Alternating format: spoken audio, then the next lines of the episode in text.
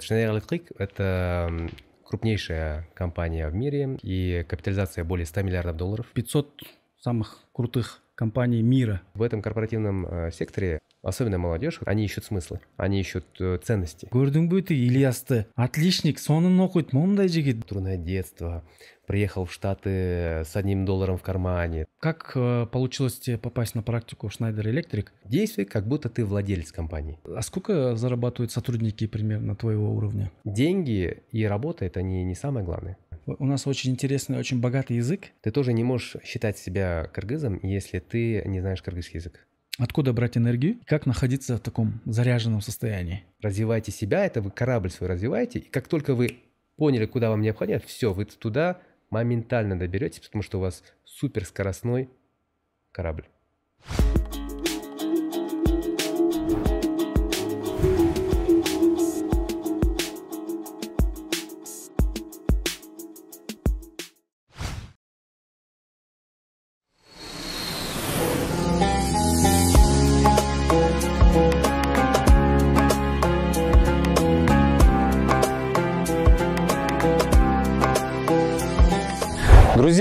Мы находимся в Стамбуле, один из самых потрясающих городов мира, который восхищает своей богатой историей и культурным наследием.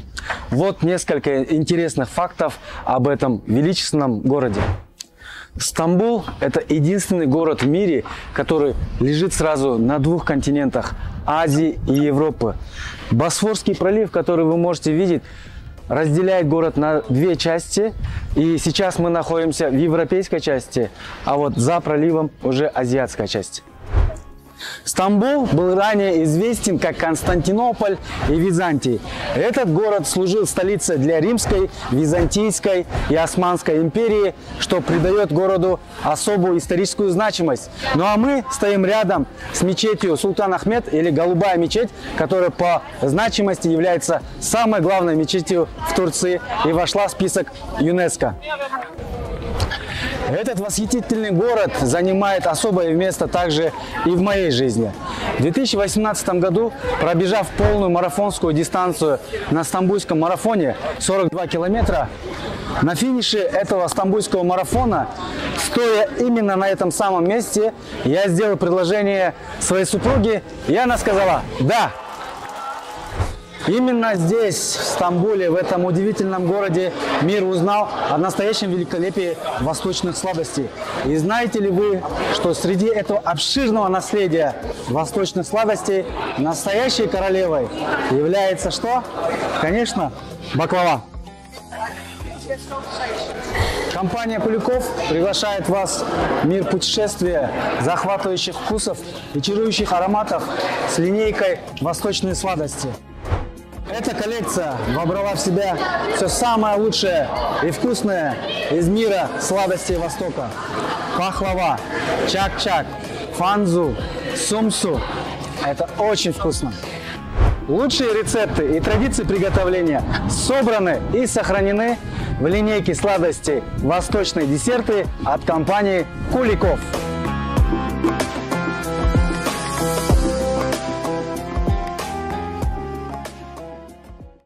Приветствую вас, дорогие друзья. С вами подкаст Джаратман. Меня зовут Урмат Насыкулов. Как вы знаете, наш проект об интересных, ярких и успешных личностях из мира бизнеса, спорта, медиа и культуры. И, как всегда, у нас в гостях необычная, очень интересная личность, очень а, интересный собеседник, а, человек из корпоративного мира – директор по стратегии компании Schneider Electric, э, наш соотечественник э, Ильяс Джумадилов. Ильяс, приветствую. Всем привет. Как настроение? Супер.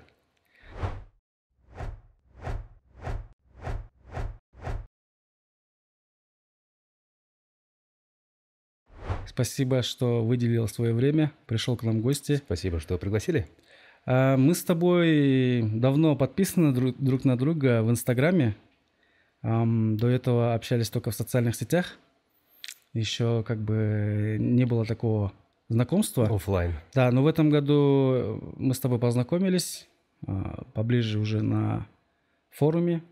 А, Вот, и я понял, что а, я знал, что ты интересная личность, но познакомившись с тобой, я понял, что я бы хотел бы с тобой не, не просто пообщаться, а даже записать подкаст. Вот э, если ты бы рассказал о себе, как бы ты себя хотел бы представить? Mm. Ну, вообще, я позиционирую себя как международный кочевник, да, человек, который э, э, побывал на всех континентах, кроме Антарктиды, э, жил, э, работал и учился там в семи странах. Да, сейчас я проживаю в Штатах, в городе Бостон. Был вот в Азии, в Гонконге, был, жил во Франции, в Испании, Барселоне, э, в Москве, Алматы. И сейчас занимаю должность э, корпоративного директора по стратегии э, в компании, которая ну, на сегодняшний день является мировым лидером в области управления энергией, промышленная автоматизация. Мы также являемся компанией, которая называется самая устойчивая компания в мире. То есть компания с, с устойчивым развитием, да, которая делает свой вклад в устойчивое развитие. Это мы говорим про, естественно, экологию, зеленые Э, технологии, э, как э, бороться с, с выбросами СО2. И, ну, также есть другая сторона. Я веду блог, то есть, я думаю, так приходит почти каждому человеку, который постепенно накапливает опыт, он хочет его транслировать, он хочет об этом говорить. И у меня некоммерческий проект, я веду свой блог Ильяс.жумадилов в Инстаграме, только в Инстаграме веду. А, и где я делюсь лайфхаками эффективности. То есть, ну, в принципе, я могу себя позиционировать как лайфхакер эффективности, или же даже я называю себя антимастер прокрастинации. Вот если вкратце. А, чтобы наши зрители, слушатели а, смогли осознать масштабы вашей компании, да, которая я вот прочитал вчера, она входит э, Fortune Global 500, да, то есть 500 самых крутых компаний мира. Давай, э, можешь, пожалуйста, рассказать про капитализацию, сколько сотрудников там работает, какая ну, это, выручка, да, прибыль это компании? Одна из самых действительно крупных компаний, э, не только Франция, это французская компания Schneider Electric, хоть и называется Schneider, да? То есть, ну, надо произносить Schneider, Schneider а. Electric, да, по-французски. Вот, Schneider Electric – это крупнейшая компания в мире, э, одна из крупнейших, и капитализация более 100 миллиардов долларов, а, примерно с выручкой э, там 40 миллиардов долларов. Да, за прошлый год, За да? прошлый год, да. Мы очень много инвестируем в исследования, в инновации, R&D, Research and Development. И работает в компании более 160 тысяч сотрудников сегодня. Да. По всему, ну, по всему миру. миру. Это сотни стран. То есть мы присутствуем везде, э, так как мы ли, мировой лидер на рынке. Поэтому, да, это очень хорошая компания. И, знаете, сейчас таланты э, на рынке, они идут не только в крупные, хорошие компании, да? Они идут в те компании, где есть смысл. И вот Schneider Electric, он дает этот смысл. То есть это, ну, если так по-простому, например, э, очень много хантят. Вот, э, э, хотят переманить с одной компании в другую компанию, да? У нас, например, хантили Э, такие как компании, как Philip Morris, там табачные компании, может быть, какие-то нефтяные и так далее, да? Но когда мне предлагают перейти в такие компании, даже если там зарплата будет плюс 50%, а это очень хорошо, да, там, может быть, даже где-то удвоят зарплату, то я не соглашаюсь, потому что это не, э, не идет с моими ценностями. Да, если вы работаете на компанию табачную, например, то если вы в стратегии и маркетинге, это получается, вам нужно разработать план – как можно больше людей подсадить на сигареты. Да, то есть вот такой план. Нанести вред. Да, нанести вред этому обществу. А, в моем же случае мы разрабатываем стратегию, как можно а, более распространенно применить наши технологии, энергоэффективные технологии во всем мире. Как сделать так, чтобы а, мы бы жили в более устойчивом мире, да? чтобы не было вот этих катаклизмов, э, чтобы была качественная, э, доступная энергия по всему миру. Да, то есть, когда вот с таким смыслом ты работаешь, это уже как-то, ну, э, есть мотивация. И таланты как раз-таки сейчас молодые люди идут, стараются идти в такие компании, где есть, эм, где есть польза и где есть смыслы и ценности для них. Отлично. Ну, перед тем, как мы окунемся вот в корпоративную культуру, ценности, миссии компании, которые синхронизированы с твоими э, ценностями, давай окунемся, вернемся чуть, от, отмотаем пленку назад.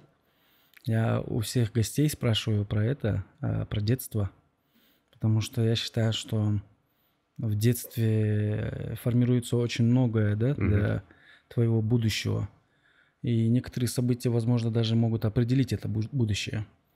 А, расскажи, пожалуйста, про свое детство, где ты родился, про твоих родителей, а, может быть, самое яркое воспоминание с твоего детства.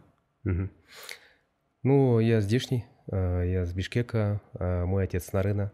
Эм, отец работал профессором экономики, потом уже экономистом в правительстве. Мама же, она в, в типографии работала технологом. Да.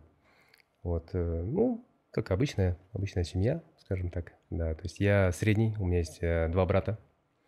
Кстати, интересный такой факт, что э, мы все побывали за рубежом. Да, то есть, ну и на самом деле не так, что там мы богатая семья и можем позволить себе там полететь куда-нибудь. Нет. Мой старший брат, он по работе уехал в Японию на повышение квалификации.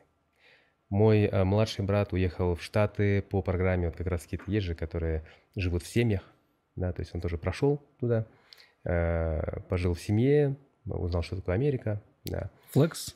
Да, вот, по-моему, Flex mm-hmm. называется, да.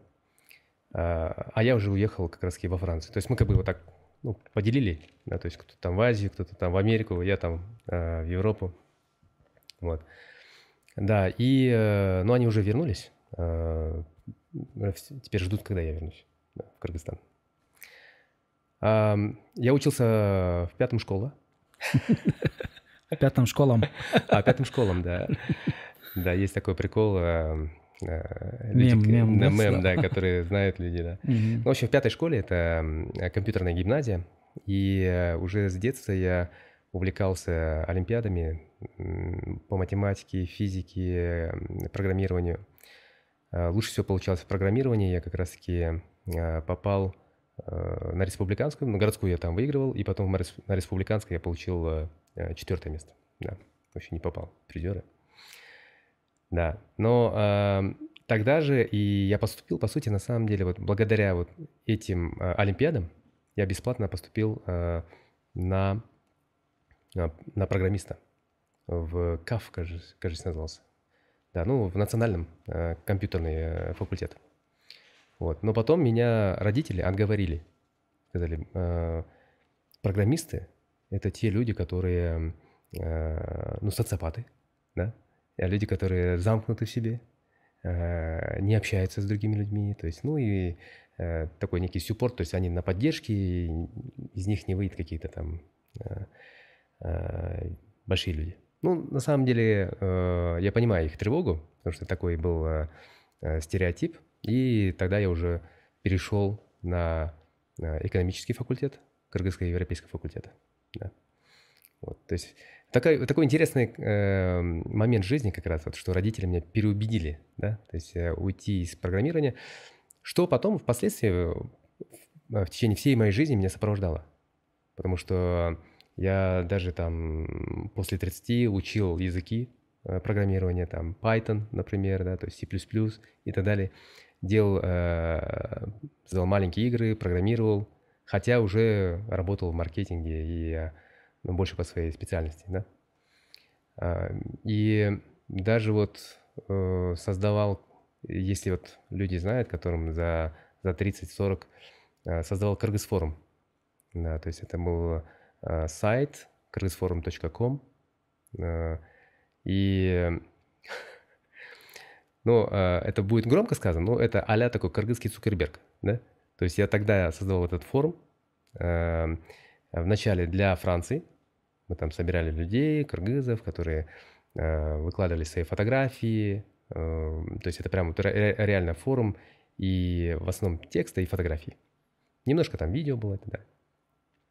И э, потом мы начали видеть статистику, что люди э, подключаются с Германии, подключаются там э, с Англии, И уже потом мы перевалили за несколько тысяч людей. То есть он стал на, на тот момент, это 2003 год, наверное, тогда только все зарождалось. Да. И мы вот как раз-таки... То есть я это к чему? К тому, что вот эта тяга к программированию, к IT-технологиям, да, она всю жизнь меня сопровождала. Да. Хоть я и работаю больше в корпоративном бизнесе, э, в качестве маркетолога или стратега. Да. А ты хорошо учился в школе?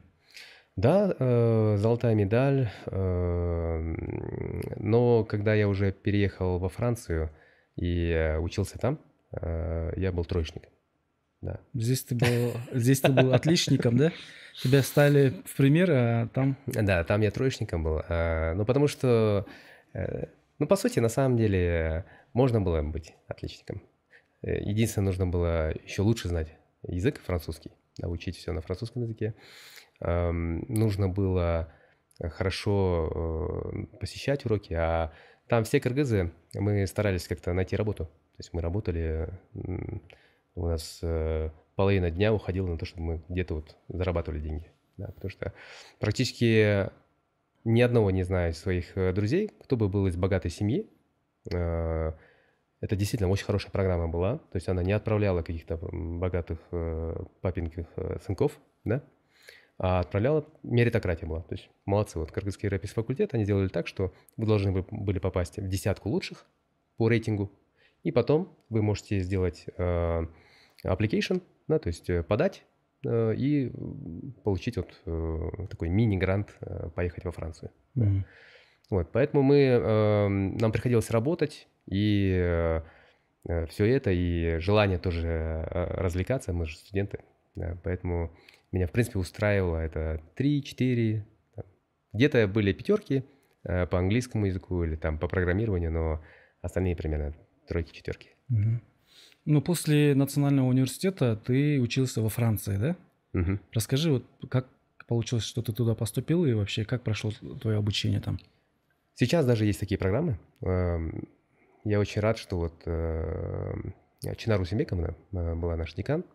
Она сейчас не работает там, но вот она создала такой некий подход, что э, отправлять ежегодно примерно 10 студентов с Кыргызстана во Францию, в город Гренобль. Это сердце Альп, да, мы прям в Альпах жили.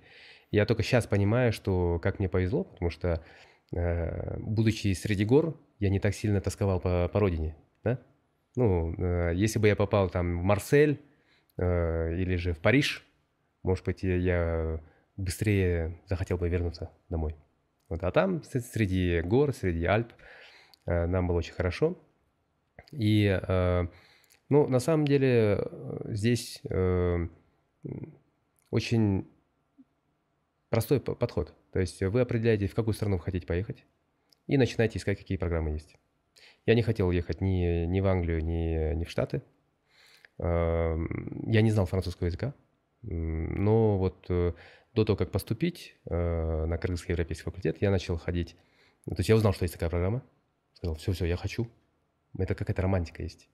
Наверное, все-таки еще есть, я вот э, в то время хотел впечатлить некоторых там девушек, может быть, да, то есть это много чего от этого приходит. Шершеля фам, да, то есть ищите женщину. женщину. Да. Угу. И э, там мы учимся гитару играть, там, чтобы впечатлить, еще что-то сделать.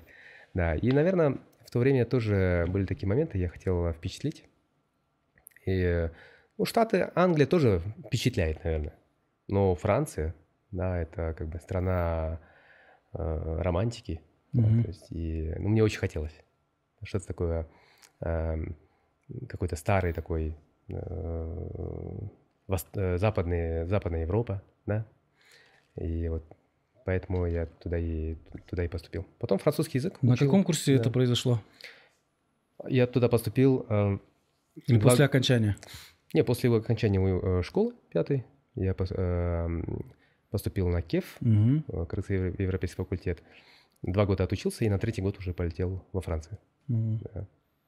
А сложно было вообще туда поступить? Нет. Ну как, э, единственное, что вам нужно сделать, это попасть вот в десятку лучших студентов. Я точно не вспомню, ну, наверное, где-то было сотни студентов, может быть, чуть больше. Да, то есть вы должны попасть в десятку. Первый год я не смог, я был где-то в двадцатке, что ли. А уже второй год я стал первым да, на, на курсе. Э, прям каждая оценка, я работал над каждой оценкой, чтобы попасть. Вот. Просто фокус. Да? Mm-hmm. У вас когда есть такая цель четкая, окей, мне нужно по каждому предмету получить 20 баллов. У нас 20-бальная система была. Вот. И тогда просто учил, зубрил. Не скажу, что я все помню, э, но вот нужно было, чтобы пройти все, зазубрить, заучить и сдавать. А, вот э, ты поступил в Гренобль э, университет, да, или это был институт? Университет. Университет. Да. Э, на какую специальность, какое направление ты выбрал? Economy and Management – это экономика управления. Ну, мы там учили все, что связано с макроэкономикой, микроэкономикой. Мы учили финансы, мы учили промышленный анализ, анализ компаний, как финансовый, так и экономический. Да? И очень хорошие программы, ну, действительно, во Франции э, очень сильно отличается образование, да. То есть мы очень хорошее образование получили. Мы там, нас подготавливали на то, чтобы мы были после университета готовыми э, специалистами и с хорошим багажом, не просто теоретическим, а практическим. Поэтому в, каждой, э, в каждом университете обязательно есть э, программы стажировок, также я вот по стажу попал, э, попал как раз в Schneider Electric. Mm. То есть ты сразу с университета, да, получается, никуда да, не отходя? Не, не отходя, да, да. Я думал, временно я там поработаю, да, но, как говорится, нет ничего более постоянного, чем это временное, да. Mm-hmm. А как э, получилось тебе попасть на практику в Schneider Electric, и как они тебя пригласили на работу? Эта история, э, я вот с ней делюсь еще в Инстаграме. Там есть такое, как вот... Э, ну, по сути, э, приходили э, на наш факультет и просили луч, лучших студентов. Нас, ну, меня, я не был среди лучших студентов, и я не попал в этот список. Потом эти студенты провалились, никто интервью не прошел. Декан приходит и говорит, теперь кто хочет, может сдавать. То есть попытаться. А Schneider Electric это, ну, это топовая компания. Да, то есть это во Франции, считается очень крутой компанией. И все хотели попасть, конечно. Но э, у меня было конкурентное преимущество, которое я советую абсолютно всем э, молодым людям угу. э, приобретать. Это знание английского языка. Вот. То есть во Франции меня что отличало от французов? Это хорошее знание английского языка. То есть у нас хорошие а школы. Там в вашем университете не все знали? Ну, они знают, но не так, как вот э, у них кто-то с акцентом большим говорит, кто-то с э, Э, понимает, ну, не, не может выразить свои мысли. Да? А там нужен был как, как раз человек, который может хорошо прорабатывать э, запросы с других стран, э, понимать, что, что хотят на английском, да, и вся коммуникация должна была быть на английском языке. Вот, и поэтому у меня это было преимущество и дерзость. Я думаю, может быть, потому что мы кыргызы, я не знаю. Это... Но была дерзость, вот э, мне Э, сказал этот э, э, человек, который меня нанял, он говорит, знаете, знаешь, почему я тебя нанял? Когда ты позвонил, ты сказал, вы ищете стажера? А, да. Я тот, кто вам нужен. Да, то есть это смело. очень смело было, да. Что, ну, меня сейчас, я когда вспоминаю, это меня удивляет немножко, как я тогда себя вел, да. Но это некая дерзость, это некая смелость, она все-таки тоже подкупает, потому что амбициозные люди, э, но также, которые подкреплены какими-то скиллами, э, навыками, как английский язык, как знание экономики, как какие-то маркетинговые навыки. Амбиции плюс хорошие навыки, они знают, что эти люди будут более самостоятельны. То есть, когда ты их нанимаешь, ты, ты не будешь нянчиться с ними, не будешь сидеть рядом постоянно, вот это сделай, вот это, вот так, вот так, вот так сделай, да, то есть, а когда вот есть вот эта некая такая сила – то ты ему дал какие-то инструкции начальные, он потом начал саморазвиваться, идти, идти, идти, и потом он становится более автономной точкой такой в, твоем, в твоей компании. Ты можешь полностью головную боль, свою часть там убрать на него, и он работает. Да. Я думаю, вот это как раз-таки сработало, э, и меня приняли, потом я смог э, получить, ну там хорошо я проработал, и мне предложили несколько разных компа- э, предложений, офферов Других компаний? Нет, в, в том же Шнайдере, угу. да. После стажа мне предложили работать э, на разные там э, позиции, позиции. Угу. да, и я вот согласился, там была одна маркетинговая позиция, вот с тех пор я там. Э, сколько лет, получается, ты уже там? Э, в компании Шнайдер я уже 18 лет. Да. Это серьезный стаж, э, серьезный срок. Да. Особенно для нашего времени, знаешь, когда типа ребята, молодые ребята работают полгода, год работают, еще каких-то особых таких достижений не показали, да? А, не нравится, да? Но я Это... выгорел. А. Бывает такое, да? Я просто сам тоже сталкиваюсь с этим. Ну, окей, ты покажи результат, сделай что-то выдающееся, там какой-то рекорд поставь, там а, что-то измени в компании, да? Ну, ребята особо не утруждаются. Ну, я, конечно, не про, не про всех говорю, но есть часть, э, как бы этот, я как старичок, да, который Азырхы жаштар. Да. ну, я замечаю, да, Любое просто... поколение так будет да, говорить. Э, на самом деле, вот твоя история удивляет. 18 лет работать в компании, и когда ты рассказываешь, они, у тебя до сих пор вот этот огонь в глазах, знаешь, вот эта страсть, да? А просто я сравниваю с некоторыми ребятами, которые а, пару месяцев и говорят, что они выгорели, да? Угу. Давай об этом сегодня тоже поговорим, как не да, выгорать, конечно. да? Вот, а с чего начался твой путь в компании? С какой позиции? Какие сложности ты встретил на этом пути? Вот я хочу немножко вернуться к тому, что ты задел, mm э, затронул, что вот э, 18 лет и что сейчас э, молодежь, они работают там полгода. Mm-hmm. Это комментарий хотел сказать. Э, цикл на самом деле, он примерно ну, 3-5 лет. Вот. Цикл жизни сотрудника ты имеешь в виду? Цикл жизни некой позиции, на которой ты находишься. Mm-hmm. То есть э, э, в Штатах даже есть такое понятие, как там э, после трех лет up or, out, да, вверх или э, извне. Ну, то есть как э, э, выйти из компании, mm-hmm. да, то есть up или out. И э, то есть это вот три года тебе дается на то, чтобы ты э, вырос. Э, первый год ты так по-простому ты обучаешься, второй год ты улучшаешь то, что где ты находишься, позицию, процессы, там, э, увеличиваешь количество клиентов, то есть ты все понял, там, и, и уже следующий год ты э, э, развиваешь. А третий год ты получаешь уже плоды.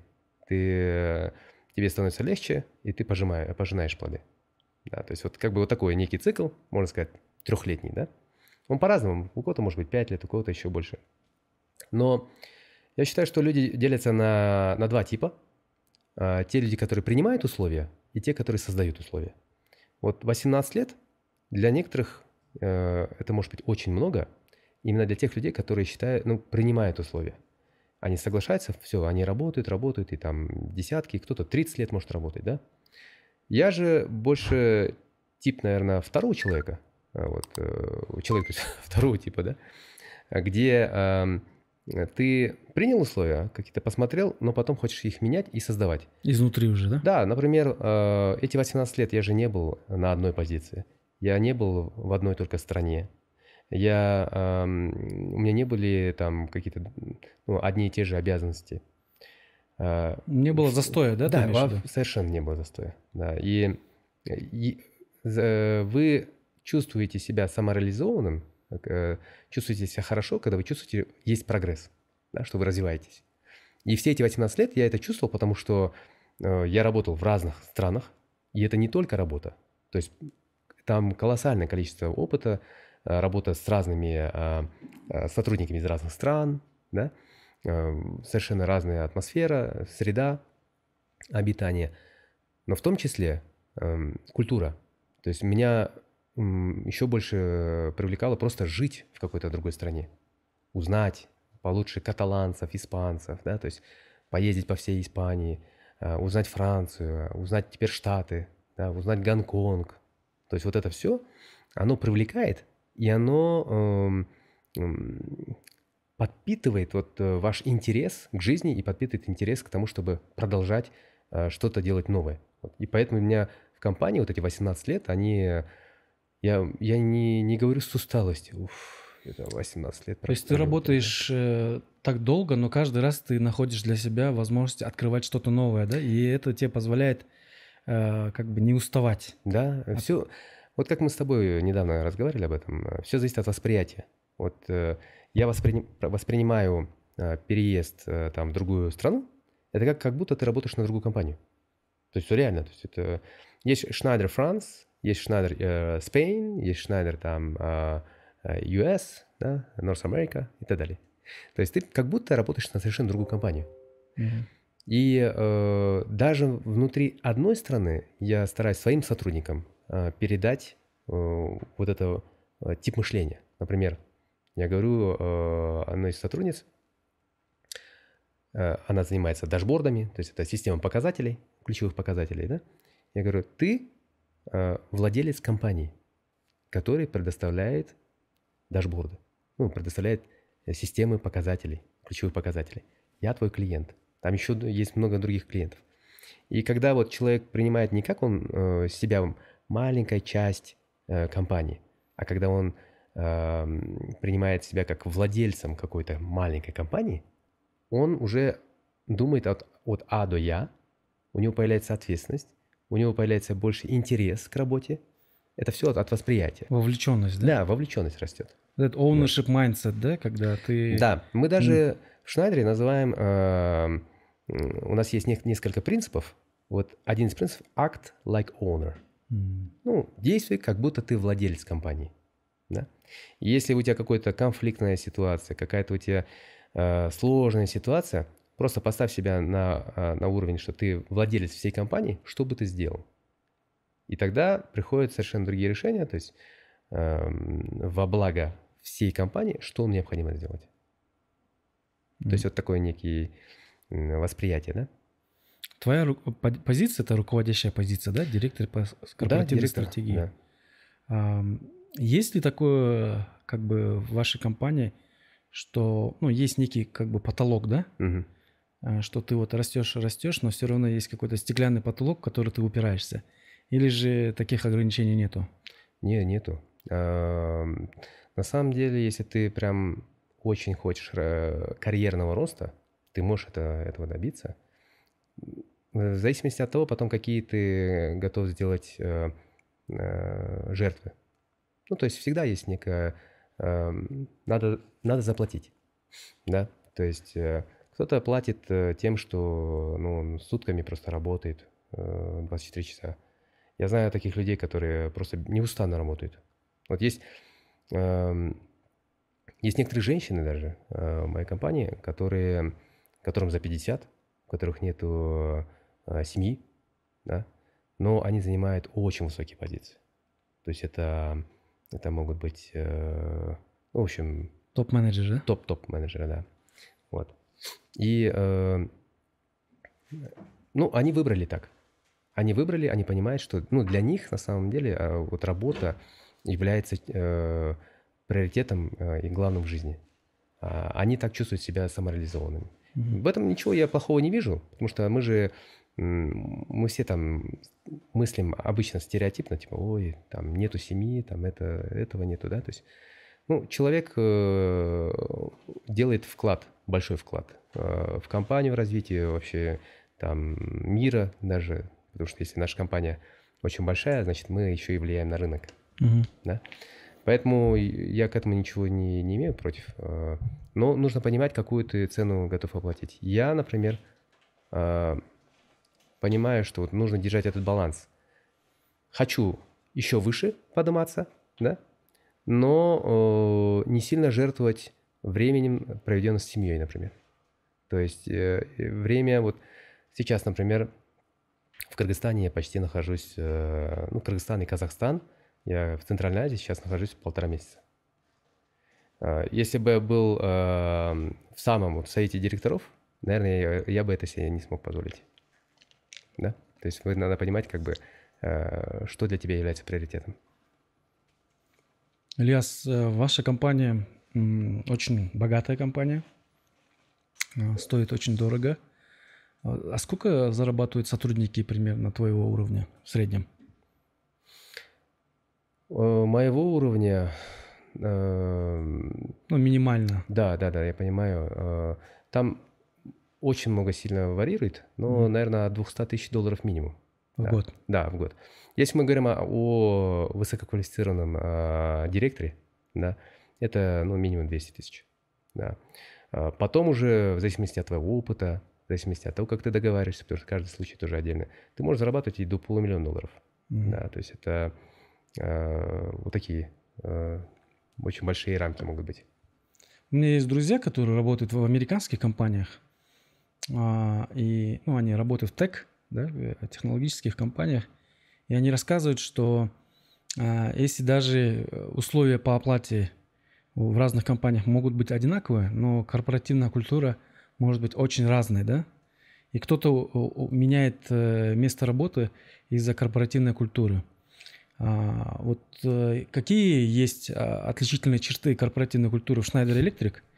Какие-то, возможно, возможно, традиции, возможно, фишки Мгм. какие-то, которые тебе нравятся. И, может быть, есть вещи, которые не совсем устраивают. Эм, Действительно, я общаюсь э, со многими сотрудниками из других компаний, я вижу, какая у них атмосфера. Э, В нашей компании очень хорошая атмосфера, потому что, ну, традиционно как-то французы, они не такие, эм, не такие жесткие, скажем, и не, так- не супер такие требовательные да, Мгм. к тому, что э, в Штатах, э, вы же видели там э, американские фильмы, там говорят, ты уволен, you're fired, да, то есть, и все там в Там тот же... всё жестко, да? Да, все жестко, в, то- в тот же день там тебя могут уволить. Во Франции такое не- практически никогда не случается. То есть там, ну, почти невозможно уволить человека. Нужно прям очень сильные, веские причины на то, чтобы уволить. И это, наверное, как-то сделало свой отпечаток на- на- в компании, что у нас такая добродушная, очень хорошая атмосфера. Эм, Мы э, как одна команда. Не, не семья, да, то есть это не, не так, что там семья одна, а вот как команда. Хорошая, слаженная ко- команда, которая э, очень э, прибыльная, да, то есть ежегодно мы по- показываем очень хорошую прибыль, и поэтому наши акции постоянно растут. То есть ПСЖ, да? да. Ну вот, то есть мы такие. Есть э, сейчас, когда вот люди переходят э, из одной корпора- корпорации в другую, э, бывает так, что деньги не главное. Да? Потому что если ты, ну, если ты начинаешь зарабатывать от 200, 300, 400 тысяч долларов, там какой-то уже уровень закрыт. Вот базовые некие потребности далеко закрыты. Да? То есть это ты можешь снимать хорошо, э, отличную квартиру, ты можешь снимать э, э, или ну просто купить себе очень хороший автомобиль, там ходить в любые рестораны и так далее, так далее. То есть некие эм, житейский такой э, образ жизни твой, он улучшился, и плюс дополнительные 100 тысяч долларов ничего не меняет. То есть ты не будешь э, жить в других отелях, э, лететь э, в другие страны э, и так далее. Качество твоей жизни не Качество, сильно э, изменится. да? качество жизни уже не так сильно э, меняется, поэтому вот э, в этом корпоративном э, секторе э, люди, я думаю, сейчас, особенно молодежь, как вот в самом начале я сказал, они ищут смыслы, Мгм. они ищут э, ценности, они ищут э, хорошие, как так говорится, некий э, life, э, work-life balance, то есть э, некий баланс между жи- э, ну, личной жизнью и работой, да? То есть, э, а потому что все больше людей, благодаря вот и куча курсов саморазвития, книг, доступ к информации, подкасты вот как эти, они понимают, что деньги и работа это не, не самое главное. А, Ты идешь на работу, некоторые идут на работу, чтобы получить деньги, а потом забывают, зачем им, им эти деньги. Эм, Ну, для того, чтобы проводить со своими родными лучше, чтобы э, радовать э, близких э, какими-то сюрпризами, поездками там, да? И, ну, это мы говорим, когда вот ты достиг какого-то уровня. Некоторым людям эм, есть слой населения, которые э, выживают, да? Мы не об этом говорим. А тех людей, которые, ну, просто вот идут на работу, чтобы зарабатывать деньги, но потом они уже забывают, что зачем этим, им эти деньги, и эм, не стараются как-то перевести больше на то, чтобы проводить время с э, семьей, да, на тратить, чтобы больше на семью, повышать их э, уровень комфорта. Вот это, это они начинают забывать. А в Штатах все больше людей м, приходит э, к пониманию, что деньги – это некий инструмент. Это не сама цель. Э, Деньги позволяют тебе лучше жить, да? А если тебе там с меньшими деньгами в другой компании удается лучше жить, то прекрасно. То есть э, зачем э, гнаться еще за плюс 50, плюс 100 и так далее. Мгм. А, ты сказал, что ты учился, учился, работал и жил в семи странах. Мгм. А, какие, ну, вот можешь еще раз назвать, какие это страны и где тебе понравилось больше всего? Я э, 6 лет э, жил во Франции, э, э, потом переехал э, в Москву где-то там 4 года, по-моему, чуть плю- плюс 4, го- 4 плюс. Потом переехал в Барселону. В Барселоне я жил 5 лет. Из Барселоны я переехал в Алматы. Эм, Это была моя инициатива. Я уговаривал компанию, потому что меня, э, я тосковал по родине. Эм, А в Кыргызстане нету филиала, поэтому я переехал в Алматы. И э, в Алматы 4, чуть больше 4 лет прожил. Э, После переехал в Гонконг. В Гонконге 2 года. И уже из Гонконга в Штаты, в Бостон. Вот, и в Бостоне я живу как раз-таки сейчас один год. Мгм. И где тебе понравилось больше всего? А, да. Ну, эм, на самом, как бы, на самом деле, мне очень нравится Алматы. Я обожаю Алматы. Эм, Я скажу так, то есть, конечно, Бишкек это мой родной город, да, то есть э, Бишкек так в сторонке говорим. А, Но самый красивый город э, в мире, я считаю, Алматы. Да. Интересно. Люди даже удивляются, как это так. То есть, ну, Барселона же, Барселону, там, да, Париж. чё там этот... э, Гонконг. Гонконг, Бостон. э, это какие города, да? Нет, Алматы. Потому что вот эм, что такое город? Город это не, не здание, не фасад зданий, да? Это не какие-то дороги там, нет. А, Город для тебя, для каждого человека, это те эмоции, э, тот опыт, который ты пережил в этом городе. Вот. То есть, э, что город тебе позволил пережить, а, такая ассоциация с ними будет, конечно. Ну, это логично. А для того, чтобы ты прожил э, хорошую жизнь в каком-то городе, достаточно не более 10 человек. Твое близкое окружение, с ко- с которым ты больше всего проводишь время. И в Алматы так случилось, что у меня по- появились очень хорошие друзья. Мы до сих пор общаемся. Я постоянно, вот, когда прилетаю э, в Бишкек, э, обязательно еду в Алматы, с ними встречаемся. Эм, И вот, э, наверное, это вот сильно повлияло. Ну а если говорить таком о, о визуальном аспекте, кроме как люди. Кстати, вот ну, еще раз скажу, что в Алматы люди, э, у них есть большой голод к развитию. Я не знаю, как так получилось, но они как-то и духовно, и вот э, научно, и они продолжают развиваться. У них очень много э, разных тренингов. э, Там полгорода прошло э, тренинги по НЛП, нейролингвистическому программированию. И они, у них постоянно жажда к этому развитию. И говорят, что это такое, знаешь, место, место силы тоже, Алматы. Но, или, скажем, дополнить это, это то, что там горы. М. Мне нравятся горы э, Алматы.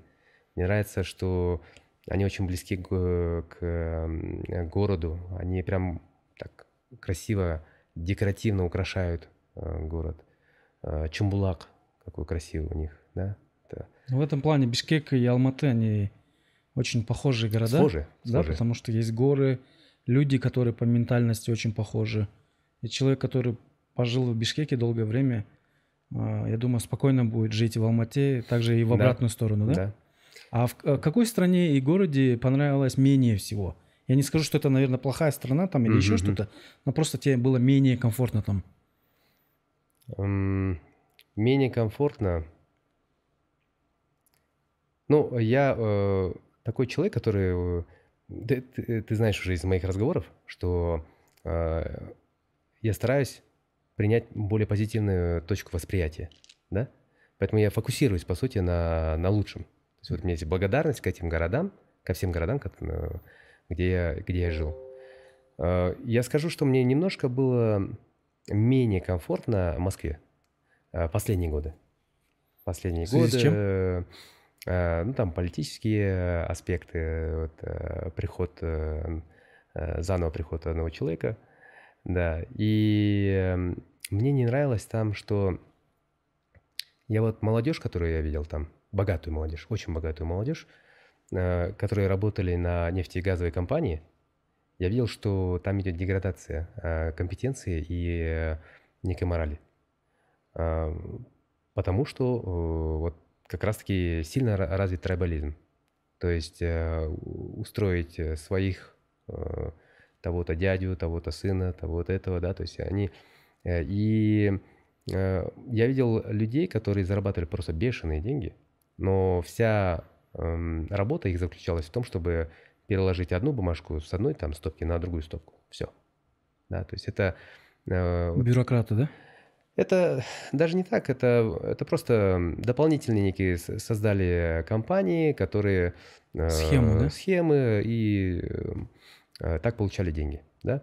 Вот. А когда ты зарабатываешь в десятки раз больше э, э, других людей, но когда за тобой нету ничего, э, никаких компетенций и нету, э, скажем, того опыта, который тебя привел к этой позиции, то, соответственно, ты... Э, Не ценишь, да? Ты начинаешь презирать э, народ, э, потому что ты считаешь, что ты избранный просто, да? Тебя избрали, и э, ну, тебя, ты избранный, потому что ты там сын того-то, ты, или ты, ты э, дядя того-то и так далее. Вот. И вот этот момент я уловил, и я понял, что если так будет продолжаться, то общество, оно будет э, не идти вверх, да, то есть оно не будет прогрессировать. Э, и что компетенция, меритократии не будет вообще. То есть по, по достоинству, по навыкам, опыту человека не будут э, брать на позицию. Там будут какие-то другие. Я говорю про госучреждения. Да? Частные компании, конечно же, старались как-то вот... Э, но вот в последние годы я немножко это чуть больше почувствовал, и было менее комфортно. Да. Ильяс, если вот послушать твою историю, где ты учился, куда поступил, как ты начал работать, как ты пошел по карьерной лестнице – то со стороны это выглядит а, как будто очень такая гладкая, такая спокойная история. Сын маминой подруги, да, а, которая всегда приводит примеры. А көрдің бе ты Ильясты? Отличник, сонун оқиды, момдай жігіт, да? Вот. А, но наверняка этот путь э, не был таким гладким, таким супер легким. Да. А, были свои челленджи, свои трудности и сложности, да? Вот э, на твоем пути а, человека, который вырос, учился в Бишкеке, поступил в Европу, дальше продолжил работать в европейской компании и глобально сейчас в разных странах работает и дорос до очень высокой топ-менеджерской э, руководящей позиции. Какие были основные трудности? Это хороший вопрос. Я недавно э, тоже задумался об этом, потому что вот люди пишут книги там, они пишут, э, что вот э, было трудное детство, приехал в Штаты с одним долларом в кармане, там, да. Голодал. Голодал, да. Это такие, пози... Э, ну, такие истории они рассказывают. И я так подумал, а что, мне нечего рассказать действительно? Что, ну, просто так действительно как, как гладко получается, да? А потом я начал понимать, что, ну, я обесцениваю а, те сложности, которые у меня были. Просто такой тип мышления у меня да, стараюсь э, э, позитивно там э, смотреть. И любой какой-то, э, любую, любую проблему я воспринимал как опыт, а не как проблему, что это... Э, у меня были большие проблемы в той же Москве, да, то есть я э, э начинал, э, я там был директором э, э, большой команды, ну как большая, там где-то 25 человек. Э, но для меня 25-летнего 25 или 6-летнего, я точно не помню, это была большая ответственность. То есть это, ну, пацан же. И э, в моем э, там э, мой PNL, то есть это вот э, за сколько денег я отвечал, там примерно ну, до 15 миллионов долларов. А 25 лет отвечать за 15, 15 миллионов долларов, это как бы, ну, нехило было для меня. И это был большой, очень большой стресс. Эм, в моей команде были люди, которым за 50 лет. Э, есть молодые, 20-30 лет, есть 50 лет. И каждому из них э, мне нужно было понять, какой ключик найти. Вот это была борьба. Потому что некоторые, когда я не находил этого ключика, они жаловались там вышестоящим, что мой руководитель еще некомпетентен там или еще как-то там, да, то есть вот. А когда переманивали людей э, из других компаний, э, то есть фу, э, переманивали из моей, из моей команды в другие компании, да, я терял оборот, я терял компетенции, то есть ну, некоторых людей в своей команде.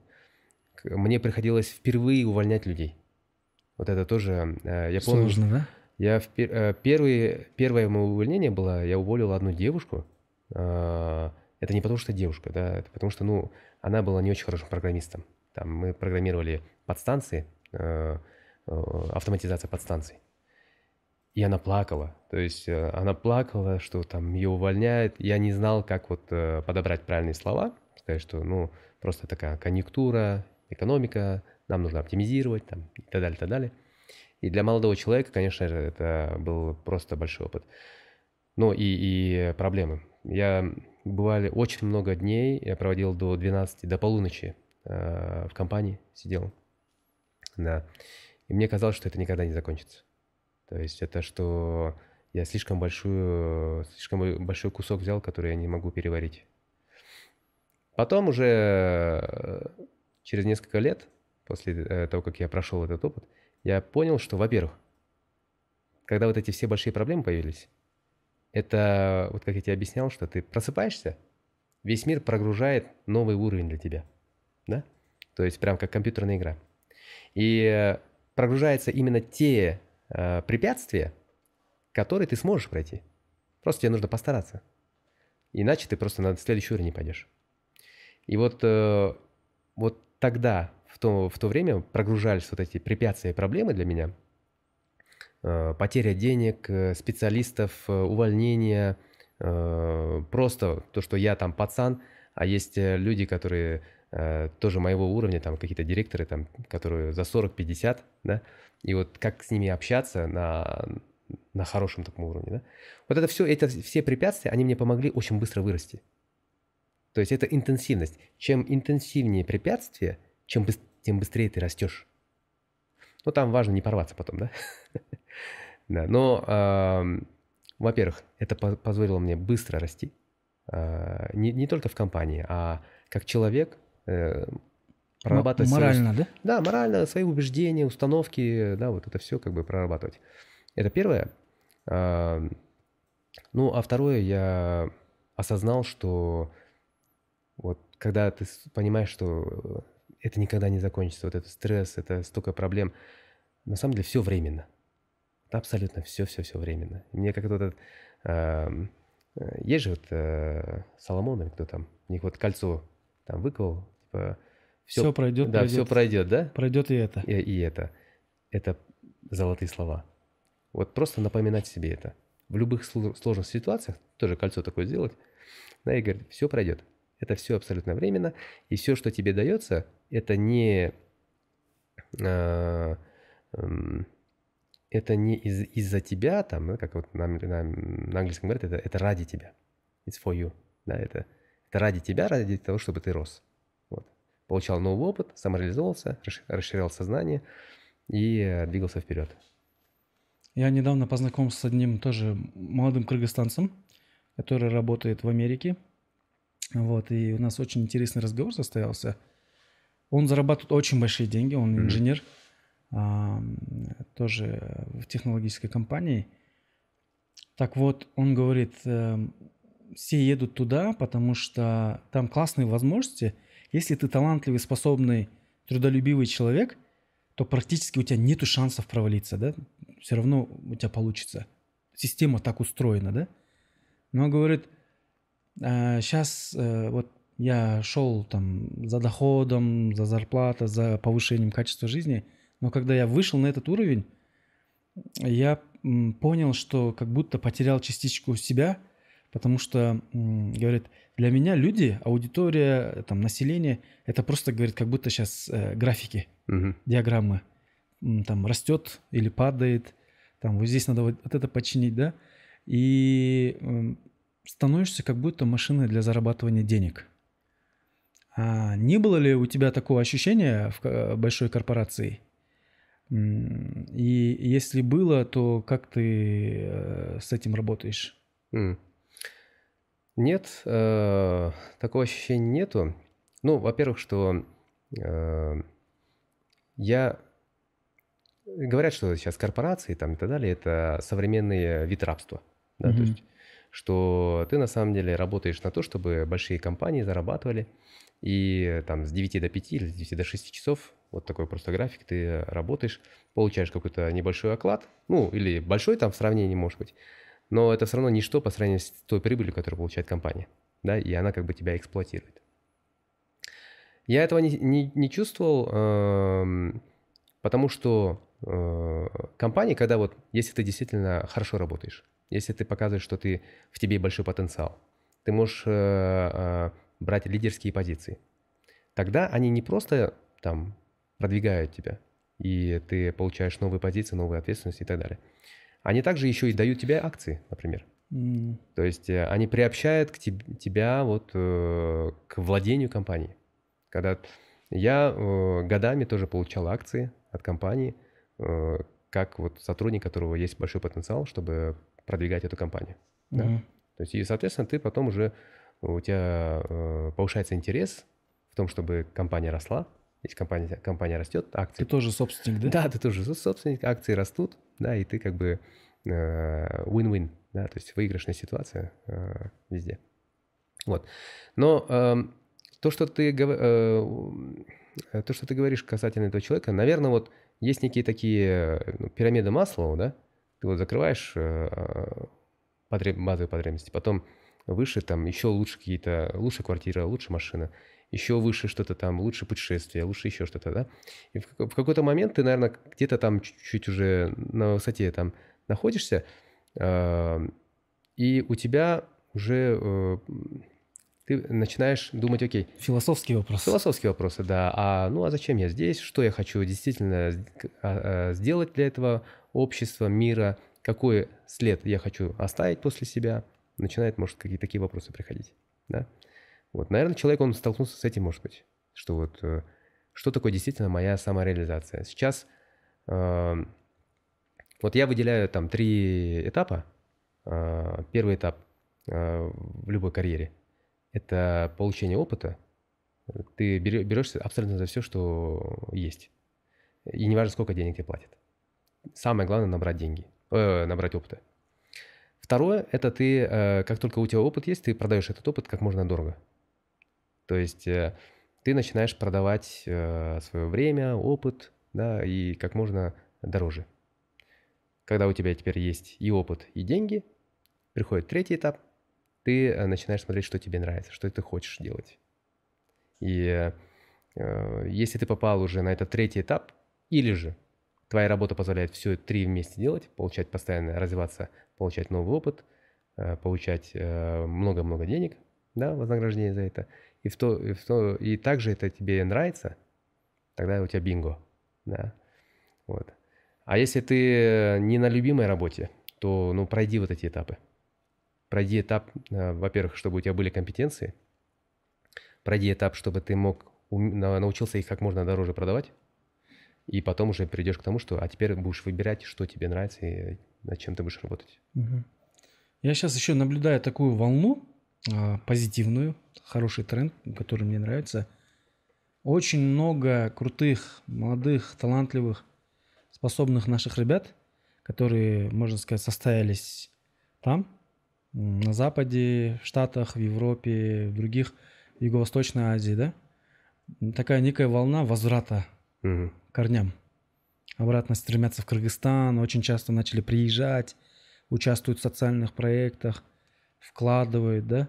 э, сюда в, обра- в образование, в социальные проекты, в спорт там. Вот. И многие как будто, ну, вместо того, чтобы пустить корни там, м, я заметил у многих стремление вернуться назад. А, и больше, больше семей, которые хотят здесь детей э, воспитывать, да, чтобы они здесь поближе к нашей культуре были. Как ты думаешь, вот с чем э, эта волна связана сейчас? А, есть ли у тебя такие мысли? Мгм. Во-первых, я восхищаюсь этими людьми, ам, потому что не так легко отказаться от образа жизни, стиля жизни, больших э, денег, э, какого-то статуса, может быть, в других странах, да, и вернуться сюда. Но да, я, я думаю, э, мы все больше видим. Я не знаю, это появилось сейчас, потому что, ну, и- или же это всегда было, просто сейчас у нас есть социальные сети, М, мы видим Инстаграм, видим Фейсбук, и, и, появляются подкасты, как твой, да, то есть, которые показывают этих людей. Вот. И я, я пока не знаю. Но, наверное, все же есть вот этот э, наш некий такой э, патриотизм, который э, заставляет нас э, приезжать э, назад. И, и в том числе я. На самом деле э, у меня есть план э, уже э, в ближайшие пять лет э, вернуться сюда, в Кыргызстан. Да. То есть это я, я знаю, что я хочу жить здесь, я хочу э, растить ребенка здесь. Э, И такое желание, наверное, у многих появляется, да. А, когда они уже, может быть, на третьем этапе. Вот те этапы, которые я говорил, что у тебя появился опыт, у тебя появились, э, по- появилась возможность дорого продавать этот опыт, и потом уже ты ищешь, а что, что ты хочешь, что твоя душа хочет, да? А душа кыргыза, ну, наверное, хочет быть в Кыргызстане. Вот как есть же э, дорога на Исыкуль, там э, надпись «Сен өзіңдің өлкөңдө ғана э, бактылуу болосуң». Да? Вот эта надпись, когда прям ты проезжаешь, она, э, не, не доезжая до Исыкуля, я постоянно вспоминаю эту надпись. И она, ну, она пронзительна, она, она, это правда. Да, то есть, эм, однако, есть все-таки разница. Например, э, э, я думаю, кыргызы, ну и не только кыргызы, но любой человек, который переехал во э, в Штаты, он и там может себя почувствовать эм, дома. Вот это э, исключительная страна, где ты реально можешь себя почувствовать дома. А в других странах ты будешь иммигрантом. Ты хоть там 50 лет прожил, эм, ты все равно будешь иммигрантом, да? То есть есть э, некое такое понятие, которое мне не нравится, но есть э, титульная нация, да? Что вот э, во Франции французы, в Испании испанцы, э, в Гонконге китайцы, а ты как бы приезжий, да, ты много-много лет работал, ты как-то интегрировался, но ты все равно иммигрант, ты приезжий. В Штатах такого нету. Ты, потому что вся, вся страна состоит из иммигрантов. Э, У меня, у меня вот абсолютно все, с кем я работаю, это иностранцы. Э, Человек, который там под- помогает с недвижимостью, мексиканск, мексиканка, э, мой банкир, он, э, он э, китаец, там сейчас сотрудники у меня один с Перу, а другой там с Баку. Ну, короче, там просто вот земля иммигрантов, да? И там нет такого понятия, типа ты американец, не американец. Ты, ты просто здесь, ты... И вот как ты говоришь, что если ты умный и у тебя хорошие навыки, ты точно не пропадешь. да? Там, Мгм. там реально мери- меритократия есть, и вот это понятие, что страна построена мигрантами. А, когда мы говорим об Америке, ты сейчас вот ты сейчас живешь в Бостоне, да? Мгм. А, там расположены очень крутые университеты, компании, корпорации, да? А, и когда мы говорим об Америке, я вот часто думаю, у американцев есть э, американская мечта. Ну, то есть, что такое американская мечта? Ты мог э, быть э, там официантом или официанткой, да? Мгм. а потом тебя может заметить какой-то продюсер да, в этой забегаловке и сказать, слушай, а ты не хочешь сыграть роль в таком-то фильме или там пойти сняться в таком-то клипе, да, и это открывает тебе путь там на Голливуд, да, и ты становишься там голливудской звездой, миллионером, успех, у тебя рекламные контракты, там это, да. А, вот понятно, что такое американская мечта, а есть ли мечта кыргызская? И если нет, то какой она могла бы быть? В Кыргызстане вообще практически любой человек, он всегда сопереживает о родине. Вот э, это уникальное на самом деле у нас качество. Я куда ни поеду, во всем мире, вот где, где бы я ни был, во Франции, в Испании, да, в Барселоне, мы где-то собираемся, половина людей придут с флагами. То есть у нас, у нас у каждого э, есть флаг. То есть мы э, возим с собой флаг. У меня в рюкзаке сейчас лежит здесь. Ну вот, то есть э, я, я вывешивал флаг на балконе Барселоне. Э, он всю, э, всю мою жизнь в Москве э, висел на, на двери моей. Да, то есть это вот как-то у нас просто есть такое качество. И э, я думаю, одна из, одна из таких, э, ну, большая такая мечта, э, это что наша страна процветающая. Поэтому мы поем там, да, там, Кыргыз, Кыргызстан, да, то есть э, мы, постоянно, мы даже поем в гимне так, что процветай, мой Кыргызстан. И я думаю, это, это действительно заветная мечта, что э, мы создаем условия, где нам нет необходимости никуда уезжать. Сейчас там более миллиона, говорят, да, людей, кыргызов за рубежом работают, что мы можем жить среди наших прекрасных, красивых гор, есть нашу вкуснейшую еду, которую я нигде не могу найти. То есть вот э, это одна из вещей, которые я постоянно тоскую, там, будь то в Гонконге, где говорят, что очень много ресторанов, мишленовских ресторанов, Штаты, Э, нигде вообще не сравнится вот с нашей едой. Э, это, ну вот, и как, как, как раз-таки, чтобы создать такие условия, где мы могли бы э, жить своей культурой, быть конкурентны и жить в благосостоянии. Да? Вот как-то вот, наверное, так. А дальше у нас очень сильные узы по отношению к другим вот странам, я все-таки скажу, у нас Э, сильные узы с, с родителями. Угу. С родителями, с э, семьей, родственниками. Семьей, родственниками, да. Э, это очень сильные узы. Это большая культура, объединяющая, и которая не позволяет забыть наши традиции, нашу историю. Да? Вот. Поэтому, наверное, одна еще мечта – это обеспечить своих родителей. То есть каждый кыргыз ну, поэтому у нас э, ты практически не увидишь э, э, этих попрошаек, там, кыргызов, престарелых, да? Потому что, ну, мы должны заботиться о своих. Если это не, не, не прямые э, дети, может быть, там, племянники и так далее, мы должны об этом постоянно заботиться. Я слышал, что в последнее время у нас есть проблемы с этим, что э, кто-то уехал там в Россию и больше не помогает. Но я, я я надеюсь и верю, что это какие-то исключительные случаи. Mm. На третьем курсе в университете я изучал японский язык, и у нас преподаватель был Янос Михельчич. Он человек, который 8 или 10 языков знает. Mm-hmm. Он полиглот. Там 4-5 из которых мертвые языки. И вот э, он сам славян, но 20 лет жил в Японии. И он после Японии приехал в Кыргызстан. А у него миссия была Э, дать людям образование, да. И я вот э, после урока спросил его, «А, сенсей, а, скажите, пожалуйста, что вам понравилось в Кыргызстане и что вам не понравилось или э, над чем нам нужно работать. И он сказал очень интересную вещь. Ну, когда мы говорим, что вам понравилось, это понятно, простые вещи. Природа у нас красивая, да. горы, люди очень да. добрые, вежливые, а, все пытаются помочь там или еще что-то, да? Но когда он говорил, что вам не понравилось, а, над чем вы а, советовали бы нам работать, он сказал очень интересную вещь. Туалет.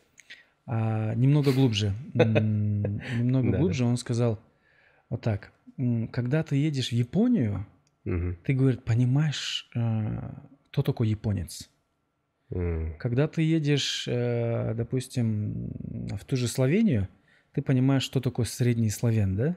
Чем он живет, о чем мечтает, там. Я приехал в Кыргызстан, говорит, я не понял, а, кто такие кыргызы. То есть э, кризис идентичности, да, самоидентичности mm-hmm. как нации. А, я думаю, что это у нас еще не сложилось, мы э, в поисках этого, да, но сейчас я наблюдаю очень интересный такой тренд а, назад к корням, да, мы возвращаемся, например, вот тушкииз как да. один из элементов mm-hmm. возврата, да. Раньше нам говорили, что они пылились в сарае, там лежали, да, и все вешали вот эти новые модные какие-то ковры, там, турецкие, иранские, там, или еще что-то. А сейчас мы вот вытащили, да, а, и, ну, это как один из элементов. А ты не боишься, что ты так много кочуешь по миру, работаешь в классных компаниях туда-сюда, но когда дело касается семьи, а, и вот э, у тебя есть ребенок, да, что есть некий кризис идентичности, и когда а, ну, он может вот это, потерять связь угу. со своей нацией, со своей культурой. И если ты это чувствуешь, то как ты это решаешь? Да, а, я думаю, это каждый проживает, в том числе я, когда за рубежом что-то кризис самоидентичности и того, что тебя связывает с Кыргызстаном, и как остаться кыргызом? Это, это сложный вопрос, потому что вот на него не так легко ответить, что действительно характеризует настоящего кыргыза. Да? Ну, кроме того, как вот мы говорим, что любовь к родине, а, знание некоторых традиций э, и так далее. А что такое, ну, действительно кыргыз? Я думаю, может быть, мы... В, э, ну, я хочу позитивно на это смотреть, что мы находимся на той точке, где Э, в состоянии сейчас строить это, да, как, какую нацию мы хотим строить, э, кем мы хотим э, себя показывать, и как мы себя хотим ассоциировать да, в этом мире, вот, с какими ценностями. И я думаю, мы к этому идем. Лично я действительно начал чувствовать, что я теряю связь. И связь не только с Кыргызстаном, а вообще с родными. То есть, ну, они меня там считают уже европейцем, человеком американцам, да, то есть смотря где я живу. И да, есть даже, бывает, вот, я замечаю, родственники немножко по-другому относятся ко мне, да, ну, они о, это же, ну, человек, он там в Европе живет, да, то есть и э, ну, хочется, чтобы они также относились к тебе, как и как ко всем остальным. Да? Эм, я начал это чувствовать э, примерно через 10 лет Э, как э, после 10 лет отсутствия в Кыргызстане. Ну, то есть, как я уехал. Я уехал 21 год назад. То есть уже... Пол жизни. Пол жизни, да. Более 20 лет я вот как раз-таки за рубежом. Да. Каждый год возвращаюсь, естественно. Ну, при, приезжаю на, на месяц, там, на несколько недель. Я начал чувствовать это, это отдаление, и именно поэтому уговаривал компанию, чтобы меня перевели в Казахстан, в Алматы. Потому что самое главное, я понял, что нету диалога у меня э, с моими родными, когда нету общения, нету отношений. Вот. Простые формулы. Я это повторяю на, на своем блоге, везде говорю об этом, что, ребята, вы не можете говорить, что у меня есть там отношения э, с теми-то людьми, если вы не общаетесь. То есть отношений не, не существует, пока нет общения. Это э, некие, э, некие дрова, а, общение – это некая дрова, э, некие дрова, которые поддерживают этот огонь отношений. Нужно подкидывать, да? Да, постоянно подкидывать. И если не будешь там год ну, или несколько лет подкидывать, все, там уже сложно разжечь. Поэтому э, я переехал, начал каждые две недели с Алматы ездить в Бишкек э, на машине, просто там три часа, да, и я вот в Бишкеке. Э, это стало для меня рутиной, каждые две недели приезжать, приезжать, приезжать, приезжать. И я восстановил все свои связи с родными, э, с родителями, с братьями. Э, и почувствовал снова свою принадлежность к этим краям. Сейчас же, например, я понимаю, что ты тоже не можешь считать себя кыргызом, если ты не знаешь кыргызский язык. Вот, например, данный подкаст я пока не смогу провести э, стопроцентно э, свободно, выражая все свои мысли на кыргызском языке. Но я близок к этому. Я близок к этому э, уже э, более полугода я занимаюсь кыргызским языком. Два-три раза в неделю, э, системно. То есть э, с преподавателем, с супер преподавателем. Вот, кстати, он э, основатель Телемпос. Сейчас в Инстаграме есть такой э, популярный да, э, ресурс. Вот, он основатель телек, э, э, Телемпоза. Я его через Инстаграм нашел. Вообще сила, да, Инстаграм. С тобой э, познакомился, с, со многими людьми, и вот в том числе с ним. И сказал, можете мне урок про проводить? Да, конечно, все. Он, у него вечер здесь, 7 часов вечера, у меня там 7 часов утра.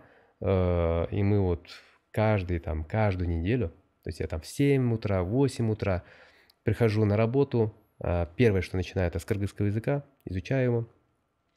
Он мне помогает даже не, не просто э, изучать кыргызский язык, а красиво говорить, то есть э, красноречиво, используя разные фразеологизмы. Э, мы изучаем э, работы Чингиза Айтматова, ну, переведенные, но все равно очень сложные предложения, которые составлены.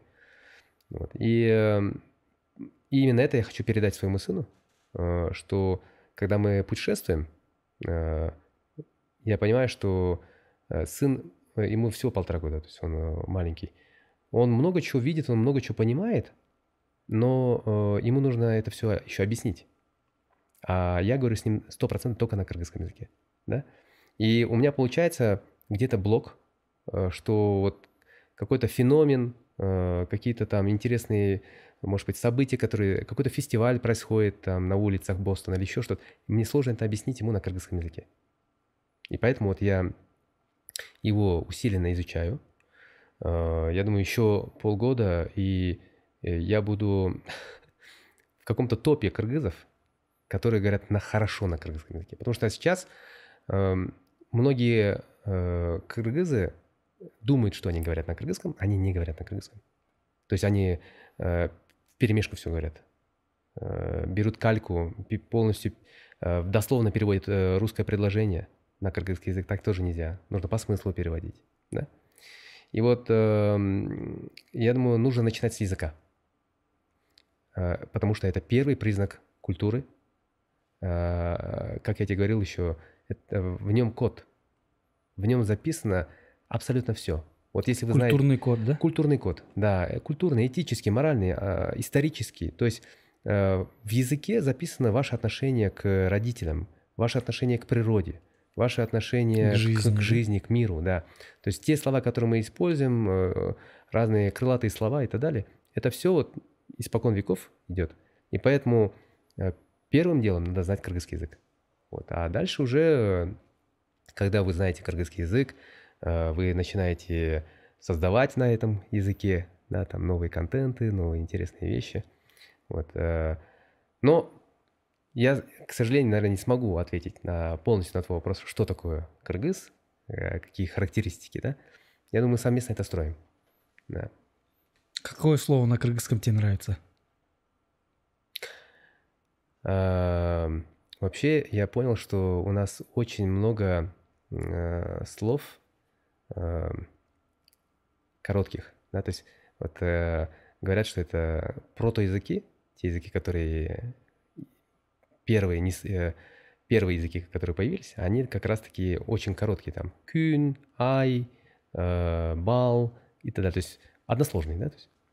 И э, практически все эти слова, когда я вот э, даже какой-то услышал звук, он кажется как будто кыргызский, да, там э, тын, тан, там какой-то такой, да? Но если говорить про какое-то конкретное слово, вот мне недавно понравилось, то что, по-моему, ты в сторис э, написал вот это «Сені жақсы говорим», да? Это прям вот так пу, потому что э, ты не сделал, по-моему, э, сравнение с аватаром.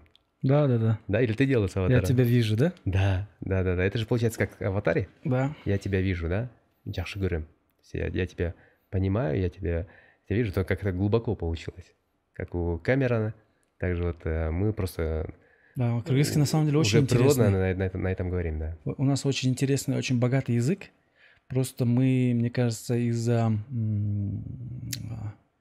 и эпохи Советского Союза, да, когда наша культура, а, национальная идентичность подавлялась, а, самосознание подавлялось, да, наши, ну вот моя Чонг Тайне всегда говорила, кыргыздын каймагы кетти, да, сливки общества, да, вот 30-40-е годы были массовые расстрелы, ты знаешь, да, э, в тот период э, красный террор, да, а, что если бы были живы эти люди, то они бы сделали колоссальный вклад в развитие нашей культуры, а, нашей самобытности, вот. э, Но так как советская власть не хотела иметь, ну, чтобы у нас здесь были сильные лидеры, то она старалась придумывать какие-то поводы, чтобы это все ликвидировать, да?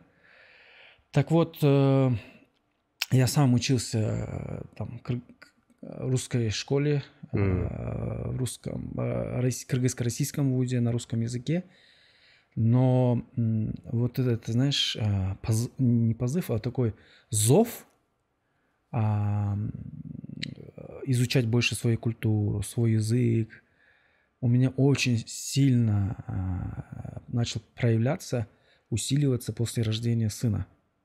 Ну, когда я стал отцом, да, Аналогично. а, потому что ты начинаешь думать, а кто мы, что мы, а, куда мы идем, да? Оказывается, у нас большая, богатая история, культура, философия. Например, даже наши вот эти пословицы, поговорки. Там очень много философии отношения к жизни, да? Природе, к окружающим людям. Даже, э, вот, допустим, очень много посылов, месседжей правильных, да? Э, И просто мы какое-то время э, сильно как будто это утеряли, да? Но сейчас мне нравится тенденция вот эта классная, особенно среди молодого поколения, а, поиски, да? Мы начинаем рыться в истории, мы начинаем изучать нашу культуру, Мгм. мы начинаем больше постигать и этот. Заходя вперед, я уверен, в комментариях найдутся люди, эки кыргыз отуруп алып орысча сүйлөшүп атат, да? Но смотрите, а, я что понял? Мы не должны шеймить э, кого-то, э, э, стыдить за незнание языка. Да? Просто так сложилось. А, Обстоятельства так вышли. Но я думаю, что а, если мы, наше общество, будем не шеймить, не отдалять себя, а, этих людей от себя, а Мгм. наоборот вовлекать и сказать, блин, классно, ты начинаешь изучать язык, супер, чем я могу тебе помочь? Да? Почитай вот эти Да. книги, посмотри вот эти фильмы. Ам, недавно, например, когда а, праздновали День Победы, я там в Твиттере написал а, Memorial Day, да? Мгм. И э, написал «Эскер- «Эскеребис», Мгм. помним, «Эскеребис». Мгм. Ам, И «Never Again» э, перевел как э, «Эч качан кайра кайталанбасын». «Эч качан кайра». А, Возможно, получился, может быть, дословный перевод. Да. Я не Мгм. филолог, я не лингвист. Я могу Но ошибаться. тебя зашеймили, да? А, но не то чтобы зашеймили, начали очень э, некоторые люди очень высокомерно а, как-то давать фидбэк. А, Вместо того, чтобы поправить, М. ой, тантрап, кыргыз тилин бузуп. Вот это начинается, да? А Я думаю, что, э, возможно, эти люди хотят сохранить кыргызский язык, а, сделать его лучше, краше, это, да? Но если язык не будет живым, ну, почему, например, английский развивается? Допустим, вот недавно с, товар- с другом разговаривали, почему развивается английский язык, потому что когда ты пишешь какую-то свою научную работу а, в университете, то твоя задача оказывается придумать даже какой-то новый термин, связанный с твоей работой Мгм. да, там новые слова появляются, Ежи- язык живой и все время обогащается, да, это ты как ты говорил, это м, огонь, Дрова, да? куда Мгм. нужно подкидывать дрова, да, а если мы все время будем говорить, эч качан мындай сөз жок болчу, Ага. да, ну блин, жизнь меняется, ребята, новые технологии появляются, э, новые какие-то понятия, э, новые эмоции, да, а, допустим, есть такое понятие сталкерить, например, да? Ну как мы переведем это слово? Надо же тоже вовлекать в язык новые э, эти, да. э, Вот, я о том, что мы должны поменять свою установку и свое отношение и к языку, и к людям. Люди, которые не знают языка, мы должны перестать стыдить. Эй, кыргызча сүйлөбөйсүңбү?» да? А наоборот, что я могу сделать для того, чтобы ты начал изучать кыргызский язык? Или как я могу тебе помочь в этом, да? Я думаю, это один из главных э, блокираторов вот, людей не говорить на кыргызском языке. Это Пом- очень сильно мешает. Э, Потому что они, э, ну, они стыдятся, что у них пока нету этого уровня. Э, Вот даже я замечаю, например, если я еду э, там в такси, и э, там человек, он только на кыргызском говорит, да? Э, Я, мы просто разговорились, и я понимаю, что у меня где-то, я достиг своего потолка кыргызского языка, например. А, Мне немножко стыдно становится, э, и, может быть, я там перейду на русский, чтобы там объяснить, да? Но сейчас я полностью поменял свой вот, э, тип мышления на то, чтобы... То есть мне нужна практика. Мне не важно, он там подумает обо мне плохо или хорошо, там, ой, вот как говоришь, тантрап там, да, и так далее. Мне нужна практика, и э, поэтому я буду говорить. Я умею, не умею, я сейчас буду говорить на кыргызском языке, чтобы он у меня просто от- отскакивал от, э, от уст. Вот, от зубов. Но м, я знаю людей, которые с акцентом очень сильно говорят. На кыргызском очень сильный акцент, там русский акцент. И, э, и им очень сложно приходится, потому что, ну, люди там, ой, как он разговаривает, да? Так как раз таки то, что вы сейчас говорите, что вы его начинаете давать такую плохую, плохую обратную связь, вы являетесь как раз таки э, теми людьми... Тормозом, да? Тормозом, да, развития нашего языка. Сто процентов. Поэтому, пользуясь случаем, я хотел бы сделать обращение такое некое, да, что мы должны полностью поменять установку к этому, и к языку, и к людям, да, и перестать вот это, там, ой, тантровать, там, вот это, да, ханжество, высокомерие, да, а наоборот. Почему, например, когда ты изучаешь английский язык, вот, вот я изучал английский язык и ходил на курсы, и в университете, и в школе, ни разу не было такого, что кто-то нам мог наехать там, нагрубить тебе, «Эй, Мгм. там, типа, что ты э, это, да, лом- ломаешь наш язык, да, там, типа, никогда не было.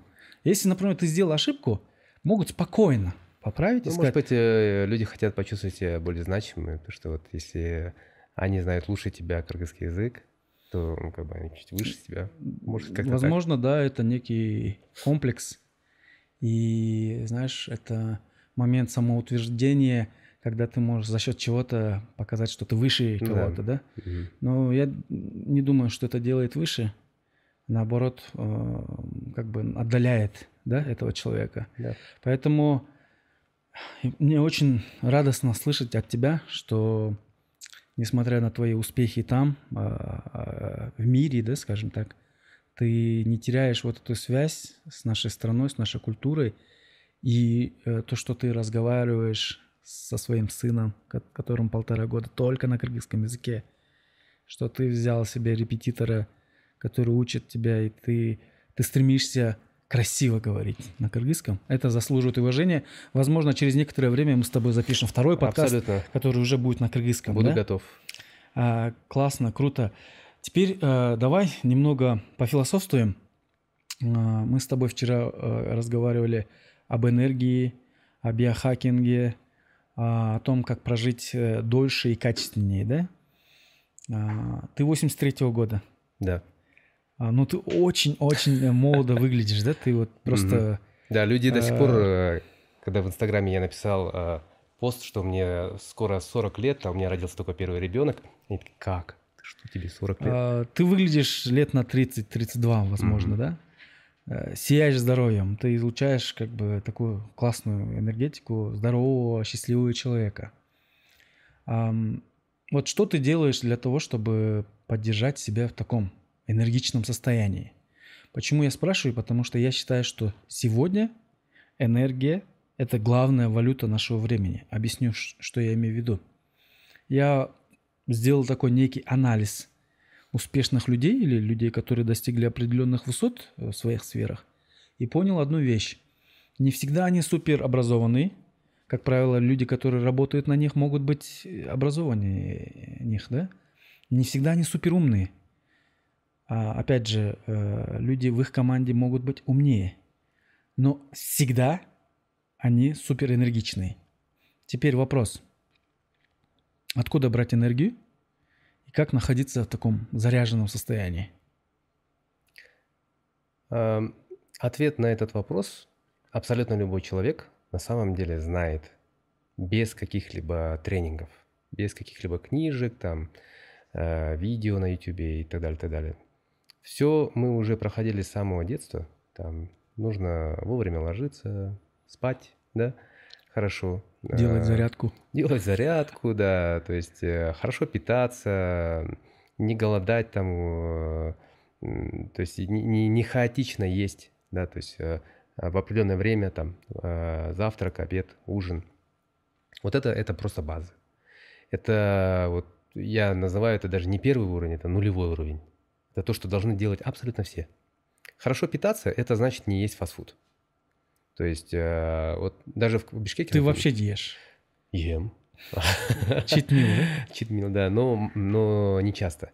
Э, например, я недавно попробовал шаурму. Ну, ребята, ну, вот а, особенно у нас, э, не только в Бишкеке, в Алматы в том числе, шаурму делают, и там прям вот этим кетчупом, майонезом жестко вот проходится по шаурме. Ну, чтобы она была сочная, да, или там вкусы были. Но, но это ужасно, потому что э, вы там мясо, протеинчики чуть поедите, а все остальное это жир, там углеводы и некачественно, некачественные. Вот. То есть э, хорошо питаться, э, спать. Вот э, реально, например, если вы не будете отсыпаться вот неделю, вы будете спать по 5 часов, стопроцентно вы будете выглядеть плохо. Если вы будете спать 7-8 часов, отсыпаться хорошо, это будет на всем, э, на все влиять. На волосах, коже, на, на то, как вы себя ощущаете, на вашем э, весе. Вот это все будет э, от этого. Но вот я как бы считаю, что есть три источника пищи. Угу. Есть пища для Э, первая пища для просто тела, да? Это вот то, что я сейчас сказал. Э, едите нормальную еду. Это овощи, там, клетчатка там, и так далее. Так далее. Э, хорошее мясо. Вторая пища – это для ваших мускулов. Ну, я так пища называю, но это, это упражнения. То есть упражнения, они заставляют ваши мышцы расти. Они заставляют их быть более функциональными, востребованными и ну, просто чтобы они были гибкими и работали, работали для вас. И третья пища – это пища для ума. А, какую информацию вы потребляете? Вот сейчас э, э, у нас популярно такое понятие, как клиповое мышление. Мы стали клипами думать. Мы стали э, скроллинг. Э, постоянно скроллить Инстаграм, постоянно скроллить э, YouTube Shorts, э, TikTok и так далее. То есть это 15-секундные, 10-секундные видео – я э, тоже это делаю, но очень мало. То есть у меня на это уходит, может быть, полчаса максимум в день. Есть люди, которые просто часами, даже маленькие дети, я замечаю там по племянникам, они могут э, просто вот часами сидеть и... Это даже неосознанно, да? Неосознанно. Это просто... Это, это э, э, разрушает э, ваш, э, ваш организм э, именно с точки зрения выработки гормонов правильно. Вот дофамин, вы вырабатываете дофамин, когда вы начинаете вот скроллить. Вы какую-то информацию получили, дофамин вырабатывается, он говорит, молодец, ты получил какую-то полезную, может, информацию, хорошую информацию, интересную информацию.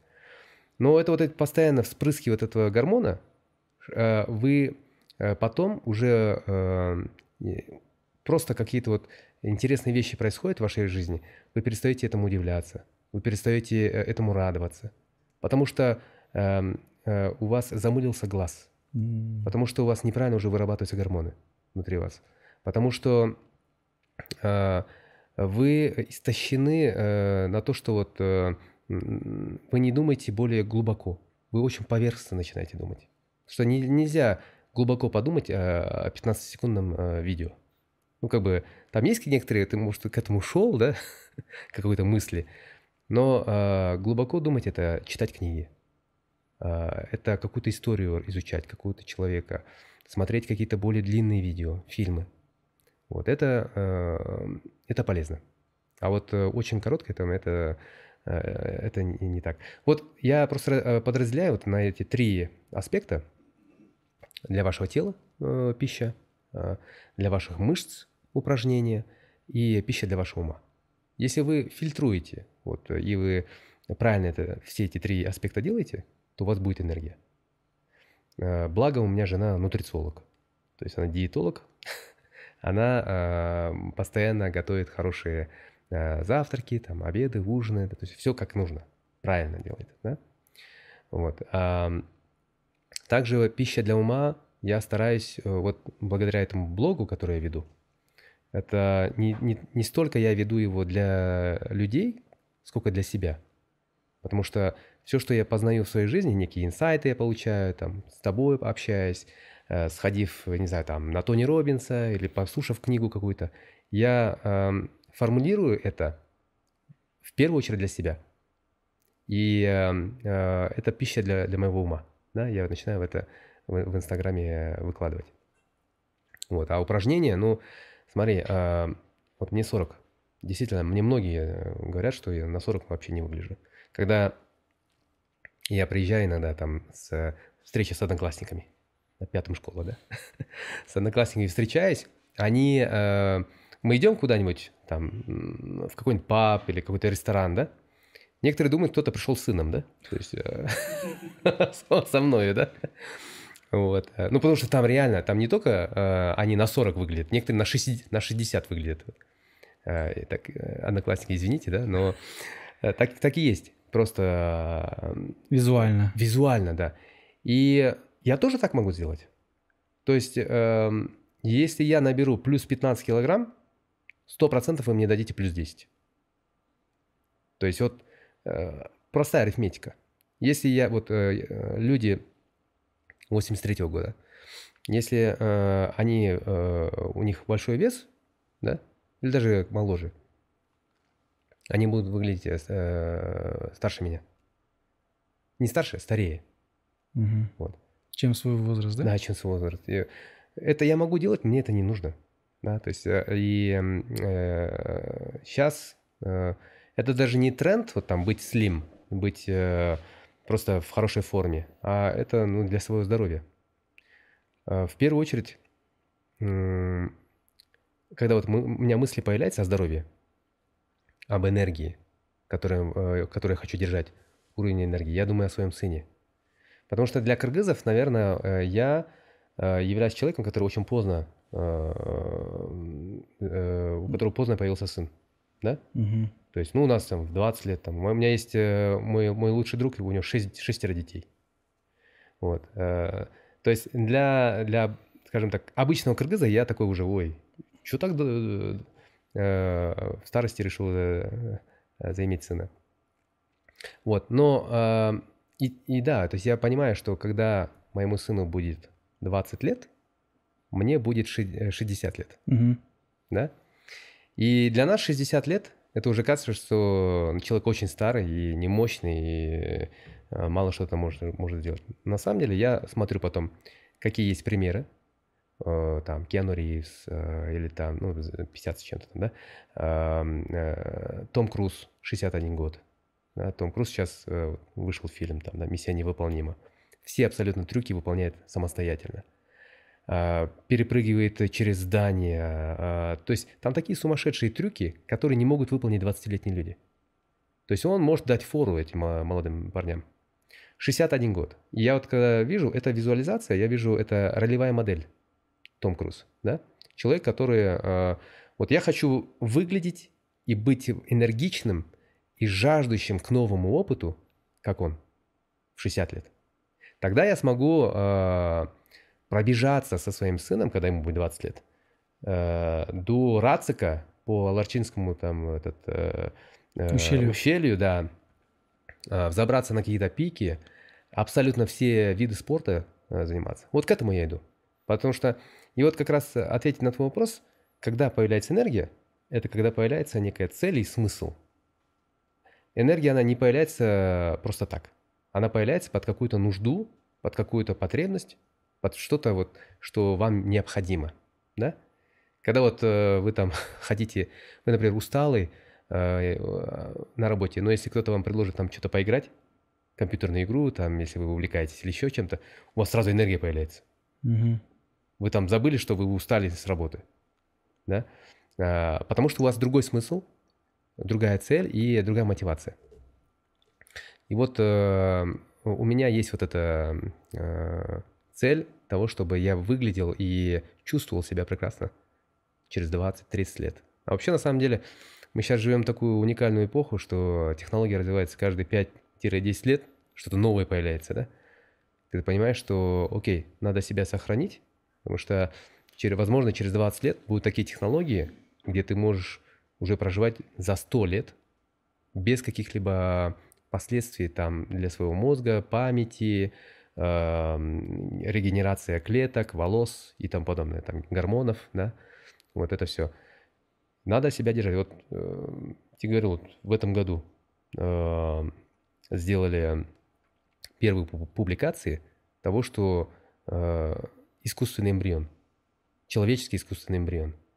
То есть это значит э, созданный эмбрион без яйцеклетки, без спермы, без ничего. То есть э, исключительно стволовые клетки. То есть это как 3D принтер. Ты напечатал эмбрион, и вот э, э, там в течение двух недель он э, функциональный. Ну, потом его нужно уничтожить по закону, да. Но это уже в двух странах одновременно появилось. А представьте, что будет через 20 лет. В США и... Я точно не могу вспомнить, да, но, Мгм. но то есть, да, это, э, и- это, это уже есть, да? это уже есть, сейчас ожидают э, уже публикации, научные публикации э, полностью всех экспериментов, как это все, все проводилось. Но это открывает какую-то вот, э, совершенно новую эпоху для нас. То есть мы э, на самом деле э, уже в ближайшее будущее, если вы там читали Homo Deus, э, Харари, да, э, мы сможем э, через наш телефон открыть и посмотреть, окей, а, у меня там немножко проблемы с печенью, или немножко проблемы там э, э, с хрящом в моем колене, например, да? То есть это э, мини э, нанороботы к- в вашем теле, которые от- отсылают всю информацию вашему телефону. И вы сможете просто сказать, окей, напечатай мне этот хрящ. Напечатай мне хрящ, назначена операция у такого доктора. э, вы просто поехали, там полдня провели, вам все заменили, используя именно ваши клетки, не клетки кого-то там донора. К этому мы идем, скорее всего, если не будет каких-то бо- больших катаклизм, если наука будет продолжать э, прогрессировать, э, и мы будем это, в это инвестировать, то да, мы в уникальную эпоху сейчас живем. Даже при нашем э, времени, Урмат, я думаю, мы много чему удивимся, как мы будем жить. Сто процентов я в этом уверен. Ты сказал насчет клипового мышления. Друзья, если вы не хотите стать жертвами клипового мышления, подкаст Джаратман, я думаю, в этом поможет, потому что это очень долгие, глубокие разговоры, больше, чем 15 секунд. Поэтому обязательно подпишитесь на нас, ставьте лайки, пишите комментарии, делитесь ссылкой, чтобы как можно больше людей смогли увидеть э, и получить вот такую полезную информацию, как сегодня, да? И продолжая наш э, разговор, Ильяс, я вот пару лет назад э, ознакомился, узнал, что такое биохакинг, да, когда, э, говоря простым языком, ты э, можешь хакнуть Мгм. свой организм и начать э, работу над ним, чтобы ам, максимально дольше прожить, да? Вот э, мне кажется, то, о чем ты рассказываешь, и то, что ты как бы сам транслируешь, это близко к биохакингу, да, когда ты относишься к своему телу иначе, к своему организму, мозгу по-другому. Можешь чуть подробнее рассказать, э, в чем это проявляется и какие плюсы это в себе несет? Ну, в нашей семье э, самый большой биохакер – это моя жена. Э, то есть у нас каждый, каждую неделю приходит какая-то посылка с iHerb. Э, iHerb, наверное, все знают. Это вот э, БАДы. Да, БАДы, системы. Э, Платформа, с которой покупают все вот эти разные витамины. То есть, да, мы э, постоянно принимаем э, разные добавки, витамины, магний, э, чтобы расслаблять мышцы, э, снимать стресс. Э, И здесь есть люди, которые ушли очень далеко в это. Да? То есть У меня есть друзья, которые перед каким-то проектом э, принимают особые э, дополнительные э, таблетки э, по фокусировке.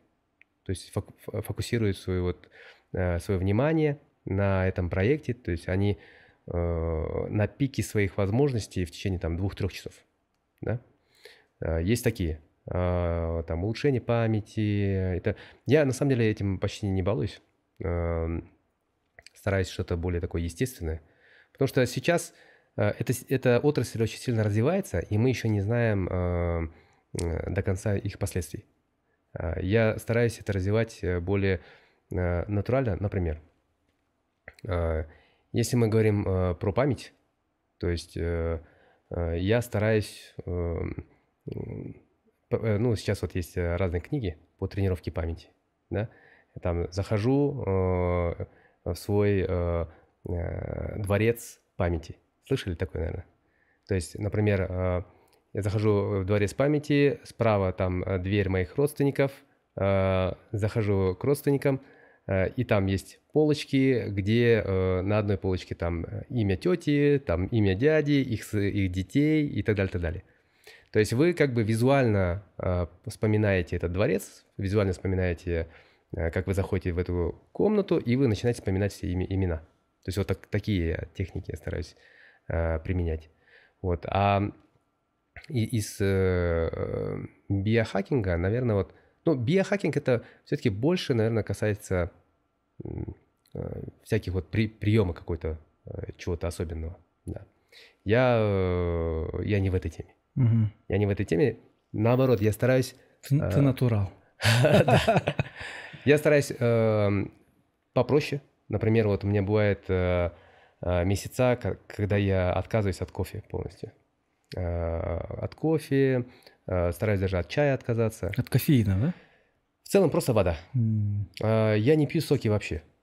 То есть уже много лет. Э, я могу там выпить иногда, когда вот просто э, в ресторане кто-то там наливает лимонад или еще что-то. Да, я могу выпить. Но я никогда сам не закажу э, там какие-то соки, потому что, ну, это много сахара. Э, все, что нам необходимо, это вода. Угу. Все. Э, я стараюсь есть не фастфуды, а обычную еду, которая хорошо приготовлена в ресторане. Да, это, это стоит дороже, но тем самым вы больше заботитесь о своем теле. И, ну, самое главное, это вот пища для, для ума как, э, ту информацию, которую я потребляю.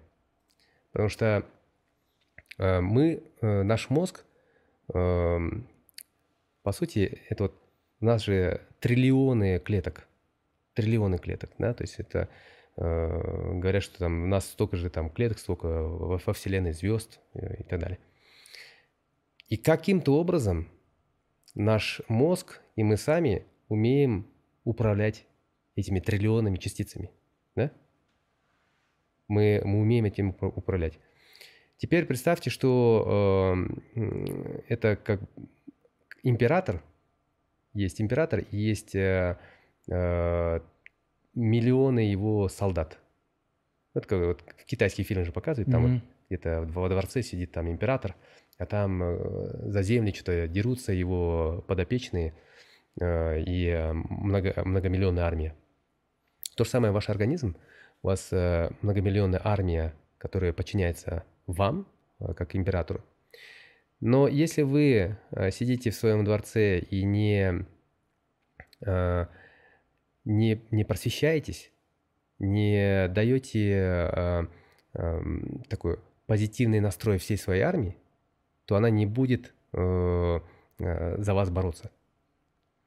И я верю, что большинство наших э, болезней, они идут отсюда. От того, как вы мыслите, от того, о чем вы думаете, о том, какие у вас конфликты происходят в мозге, и, э, ну, психосоматика, да, говорится же. То есть э, большинство проблем приходит от этого. Если вы, например, вот я, например, заболел, э, э я понимаю, что я, я переработал. Это просто сигнал о чем-то. Это сигнал. Да? Это мое, мое тело хочет мне сказать, что я переработал. Что нужно заняться собой. Что нужно немножко уделить время себе, а, отдохнуть, взять отпуск, сходить в баню, э, может массаж и так далее, так далее. Э, поесть хорошую еду не что-то на бегу, а так спокойно сесть два часа, там спокойно что-то посидеть и по поесть. Вот. То есть это, э, это всегда сигналы. И э, поэтому, если вы потребляете какие-то негативные мысли, негативные вещи, если вы, у вас постоянно в мозгу конфликты, вы не на работе, которую вы любите, mm-hmm. то есть вы не, вы не любите свою работу, вы не любите, может быть, свою жену, вы, может быть, не любите каких-то там родственников, но постоянно с ними находитесь, да? Вот это будет создавать в вашем мозгу конфликт. И он, э, он будет создавать такое, э, такой фидбэк, это, что э, типа тебе нужно уйти от этого, ты заболеешь, ты там, может быть, э, начнешь э, себя плохо чувствовать, э, не дай бог даже может там в аварию попасть, чтобы только не быть там. Понимаешь? Вот. Поэтому я э, к этому отношусь, как вот, э, если вы хотите, хотите хакнуть свою жизнь, ну вот как лайфхакер, да, то в первую очередь обращайте внимание на вот эту пищу, э, которую вы э, для ума свою этот, э, потребляете. И здесь вот, э, поэтому у меня есть четкий список книг, которые я читаю. То есть они все проходят фильтр Goodreads. Знаете такой сервис? Вот если, например, вы хотите посмотреть фильм, вы что делаете? Вы можете зайти на Кинопоиск, ну или там IMDb. IMDb. Да. Смотрим рейтинги, Посмотрите отзывы. рейтинг, отзыв, да? То есть если выше 7, это стоит посмотреть. Mm-hmm. То же самое э, есть для книг, например. То есть она называется Goodreads. Вы заходите, смотрите высокий рейтинг, окей, значит, стоит почитать. Mm-hmm. И вот э, в мире столько информации, живите вы хоть миллион лет, вы не сможете это все потребить. Поэтому э, нужно фильтровать и знать, что конкретно э, впустить в себя. Да? И это вот книги, э, видео, э, фильмы, э, тексты, там какие-то э, общения с людьми, да, вот это диалоги, которые вы ведете. Тоже это все вот это очень сильно потом влияет на то, как вы выглядите, как вы себя чувствуете и насколько вы энергичны. Отлично. Топ-5 книг от Ильяса Джумадилова. А, ты знаешь, вот задаю такой вопрос да, людям. И я считаю, что а, такого не существует. Вот э, честно извиняюсь, но а, для каждого человека даже э, в разные моменты есть разные 5, топ-5 книг, топ-5 книг. Потому что э, я верю в своевременность информации. Ну окей, смотри, да. эм, назови пять книг, которые больше всего на тебя повлияли. Mm. Эм, Джо Диспенза. Вот э, практически все его книги про мозг. Про мышление, да? Да. Угу. Это некое научное обоснование того, как работает наш мозг, что такое аура, там энергетика Эзотерика. человека. Да. Он как-то связывает научно. Квантовость. Э, да, все то, что вот наши желания, там э, импульсы, э, разные волны, которые мозг излучает. Угу. Это очень интересно, и я думаю, мы к этому в любом случае придем, э, что э, эзотерика станет просто наукой. Окей. Okay. Да? Джо Диспенза как автор, окей. Okay. Да, Джо Диспенза. Мне, э, на меня сильно повлияла эта книга «Самый богатый человек в Вавилоне». Да. Про финансовую грамотность. Про финансовую грамотность, про то, как вот откладывать деньги, про то, как выбирать экспертов, которым вы доверяете свои деньги. Там просто простые правила, но я даже переслушивал эту книгу и думаю, ух, как это круто на самом деле. То есть нужно это просто применять. Mm-hmm. Тогда вы будете финансово грамотны, хотя бы на какой-то на каком-то уровне. Да, вот э, самый богатый человек в Вавилоне. Э, есть э, казахский фантаст э, э, Даниар Сугралинов, по-моему, э, зовут его. Он написал книгу Level Up. Э, это просто шикарнейшая книга, фантастика про то, как э, человек благодаря обратной связи, которые инопланетные там устройства, которые ему дают обратную связь, он смог себя развить. Например, я пошел на подкаст э, Урмата Джаратман, да? Я же не знаю, что это мне даст в конечном итоге.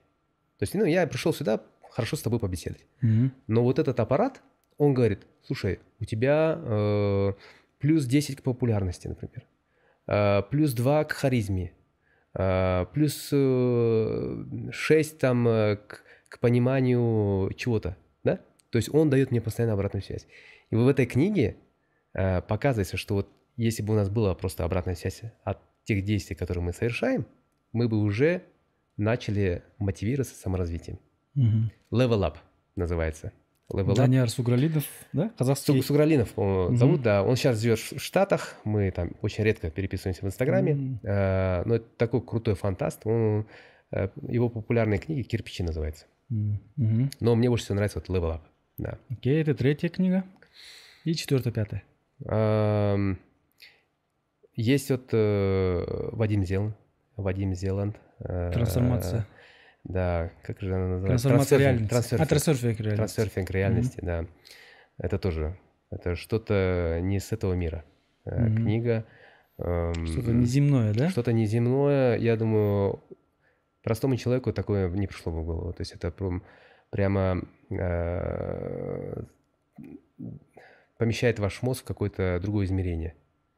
И э, меняет вашу э, точку восприятия тех или иных событий или феноменов в вашей жизни. То есть э, Маятники, да? Да, это маятники. Моя вселенная заботится обо мне. Например, даже то, что вот э, он говорит, что в нашем мозгу, то есть память не, находится в нашем мозгу, а в нашей, это как вот э, интернет, э, в нашем мозгу только находятся ссылки на память, Мгм. а это информационное поле пространстве, да? пространстве, да, там вся, вся информация, но в вашем мозгу как раз-таки находятся закладки к этой информации. То есть я не, я не утверждаю, что это правда, да, но даже вот подход к размышлению о том, о памяти и так далее, то есть Мгм. очень, это, я думаю, расширяет некий кругозор, э, заставляет задуматься, э, ну и пофилософствовать на, эти, на эти темы. Мгм.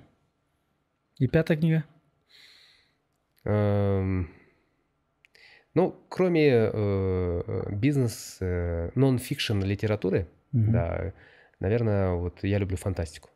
Вот говорят что если бы Бог любил книги, он бы любил фантастику, потому что там комедии, триллеры и так далее, это все он повидал, а фантастика постоянно э, э, двигает к тому, чтобы расширить свое воображение. А что было бы? Да? Каким был бы мир совершенно другой? Какие, бы- как выглядели бы совершенно другие миры, э, быт, э, люди и так далее. То есть фантастика – это полет воображения. Поэтому я очень люблю фантастику. Эм, Ну вот э, из них я бы э, выделил, выделил Орсон Скотт Карда, эм, его ряд книг э, про вот, э, э, как же называется? Да, я подзабыл. Надо потом в YouTube в комментарии написать. Да, ну вот как автора я- советую фантаста, да. Орсон Скотт Кард. Почему я спросил, я знаю, сегодня у тебя... А? Как? Он же вроде писал Игра Эндера. Во, игра Эндера. Спасибо, да. Игра Эндера, вот э, по- почитайте эту книгу. Там тоже э, заставит вас, ну, э, подумать о саморазвитии. Как можно добиться очень выс- высоких... Ильяс, ты теперь понимаешь, почему у нас такая крутая Да, команда, да? конечно. Я, я даже не сомневался. Классно. Э, Почему я спросил э, про книги?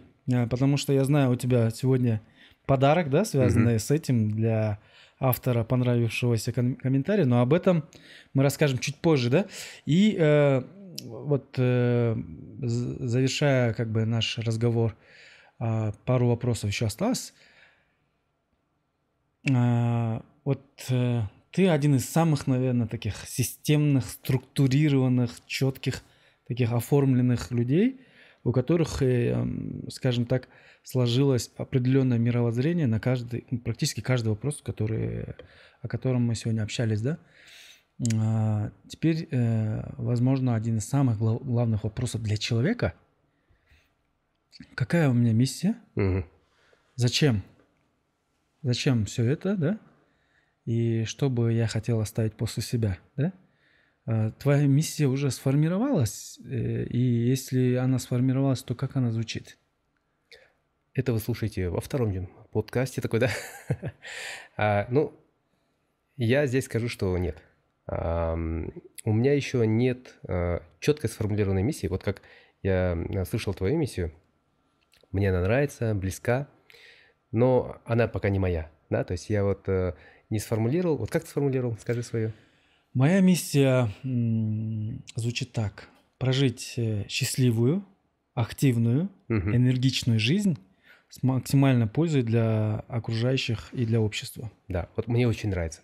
Но, но я до сих пор, например, не знаю, что значит счастливая. Мгм. Что значит счастливую жизнь? Да? То есть некоторые аспекты, вот как ты говоришь, я системный, я начинаю думать, окей, а какие критерии? А какие показатели? И э, даже если вы еще до сих пор не определились с миссией, я считаю, что не переживайте, это, это нормально. Очень много людей еще пока точно не знают, э, в каком направлении они идут. Они ощущают, что в принципе правильно идут, но вот этот э, миссии еще пока нет, да, сформулированной. И тогда я привожу такой пример. Говорят же там, вот э, Сенека писал, кто, что эм, если ты не знаешь там э, свое направление, то ни один ветер там не будет попутным, да? А, а я по-другому немножко формулирую это. Пока я не знаю свое направление, до какого острова там не хочу добраться, да, до какого материка, может быть, я делаю апгрейд корабля. Я делаю очень сильную проработку корабля. То есть он становится мощным, быстрым, да, современным, технологичным. И как только я знаю, куда мне необходимо, э, до куда мне добраться необходимо, этот корабль в секунду доберется до туда. Поэтому я развиваю себя. Ну, метафора – это корабль, да? Круто. Да, я развиваю себя, то, то же самое делаете вы. То есть я советую, если вы пока не знаете, куда вы хотите добраться, вы не, еще, может быть, не выбрали даже профессию свою, развивайте себя. Развивайте себя, это вы корабль свой развиваете, и как только вы поняли, куда вам необходимо, все, вы туда моментально доберетесь, потому что у вас суперскоростной корабль. Сто процентов я с этим тоже согласен. Ну, э, знаешь, э, важна ведь не только цель, но и сам путь, да? И вот эти поиски своей миссии, своего предназначения, э, постоянные пробы, пробовать что-то новое, это тоже ведь классно. Мне кажется, нужно научиться а, получать удовольствие от этого, да, потому что когда ты начинаешь просто даже, вот говорят же, у самурая нет цели, есть путь, да, Мгм. ты начинаешь получать удовольствие от того, что ты делаешь. Вот пр- просто сегодня, например, работаешь над собой, там, занимаешься спортом, читаешь книги, общаешься с людьми, а, нашел наставника, путешествуешь. Пускай у тебя еще не оформилась миссия, а, нету четкой картины, да? Но даже то, что ты делаешь вот э, для себя, для людей, для окружающих, это тоже классно. Да, да. Ну, э, вот я бегал марафоны. То, что я э, добежал марафон и там 42 километра получил медаль, это не так важно, как просто вот сам этот бег, да. Я помню эти километры, как я бегал. Я помню, как я готовился со своими коллегами, с друзьями, пробежки наши 10-километровые, 20, 20 километров и так далее. То есть это вот этот путь, надо да, действительно ну, уметь э, наслаждаться, наслаждаться вот этим путем, э, имея в голове эту цель, конечно же, да, но конечный пункт это не, не сама, да, не самое главное, что вы получите от этого. Мгм. Ильяс, у тебя очень интересная, насыщенная жизнь. И я очень рад, что у нас есть такие а, соотечественники, которым мы можем гордиться. И ты на самом деле показываешь путь э, для многих, да? Что кыргызы могут быть конкурентоспособны э, глобально, да? В больших корпорациях. Мы можем там быть э, востребованы, мы можем там показывать себя хорошо, классно зарабатывать. А, что бы ты посоветовал молодым людям, Мгм. которые хотели бы а, попробовать э, вот в твоей сфере, да, корпоративной сфере, больших глобальных корпорациях? Что им нужно сделать такого, чтобы, можно сказать, классно отперформить? Мгм. Мы, по- если по-простому, мы на самом деле ничем не отличаемся от других. То есть, э, эм, чтобы быть конкурентоспособным, необходимо просто заниматься. Просто э, пробовать э, методом проб и ошибок, и у вас э, получится. Потому что я вот, когда устраивался на какую-то работу во Франции, я раздал более 100 э, резюме своих. То есть это просто я вот пытался, пытался, пытался, да? Я- когда вы вот вы начинаете, то есть если у вас есть какая-то цель, мне там задают вопрос, я хочу попасть в Америку, там, я хочу или работать как, э, как вы, да, Эм, или кто-то говорит, я хочу помогать Кыргызстану. То есть много очень интересных э, целей люди говорят. Но когда я спрашиваю, а что ты сейчас сделал? Какой хоть первый шаг ты сделал? Там уже некое молчание, да? Когда люди говорят, что я хочу помогать Кыргызстану, окей, ты хоть одному кыргызстанцу сейчас помог? Мгм. Ну, как-то вот, да? А, Понятно, это хорошая, очень благородная цель у тебя, но ты не, не подпитывайся просто этой целью, а ты делай эти шаги. Сегодня одному кыргызстанцу помоги, завтра там двум кыргызстанцам помоги и так далее, да? И тогда вот э, ты, ты сможешь дойти до этой, до этой цели. То же самое, если ты хочешь попасть на очень хорошую позицию, а, неважно где, в Америке, во, во Франции или, или еще где-нибудь, а, у тебя есть хорошее резюме? Ты составил хорошее резюме? То есть с этого просто начать, да? Ты видишь, что твое резюме, резюме э, оно там отсутствие каких-то навыков. Окей, ты, ты хочешь такую-то позицию. Интернет сейчас дает все. Ты можешь посмотреть, окей, какие навыки необходимы для той или иной позиции.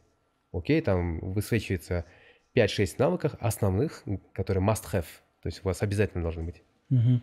Окей, какие есть курсы по ним? Все, по ним проходиться. То есть на самом деле все просто, все доступно. Особенно сейчас чат, чат GPT, задайте вопрос, да? Я хочу э, такую-то позицию в такой-то компании, в такой-то стране. Распиши мне поэтапно, пошагово, что мне необходимо делать, учитывая, что я на таком-то уровне нахожусь. Уф. Он начинает тебе расписывать, и потом ты уже углубляешь, углубляешь и делаешь план. И следуешь ему. Самое простое. То есть э, это как вот мне отец любит говорить, если у тебя этот э, э, перед тобой стоит такой маленькая, маленький бордюр, ты там перепрыгнешь, да? Если тебе скажут там вот трехметровая стена, перепрыгни, ты даже не будешь пытаться. Мгм. И когда вы ставите какую-то амбициозную цель, это трехметровая стена. Вы э, поэтому начинаете прокрастинировать. Вы понимаете, это слишком высокая цель. Вы ничего не делаете по отношению к ней. Потому что вы слишком поставили такую. Поставьте маленький бордюрчик. То есть надо поставить вот эти лестнички, да, то есть ступенечки, чтобы ее пройти. А это сейчас позволяет, вот этот искусственный интеллект позволяет э, сделать интернет. То есть у нас э, нет абсолютно никаких отмазок, чтобы не делать первые шаги. Мгм. Вот все. То есть, когда вот люди мне пишут, я задаю вопрос, окей, какие ты первые шаги сделал? Что ты сделал для этого? Что ты сделал? да? И, не думать там, если человек хочет зарабатывать миллион долларов, я говорю, окей, а сколько ты сейчас зарабатываешь? А что ты сделал, чтобы зарабатывать чуть больше? Окей, там уже какой-то ступор идет. И вот надо туда идти. Мгм. Отлично. И эм, у нас есть традиция. А, Гости наших выпусков э, с собой приносят какие-то призы, подарки для авторов понравившихся комментариев. Это делается, ну, понятно, чтобы э, активность была у аудитории. И второе, чтобы какая-то связь была между гостем, э, героем нашего выпуска и между нашими э, зрителями, слушателями, да? А, Я знаю, у тебя сегодня интересный тоже приз, подарок для автора. Да, я хочу подарить годовой абонемент на Litres.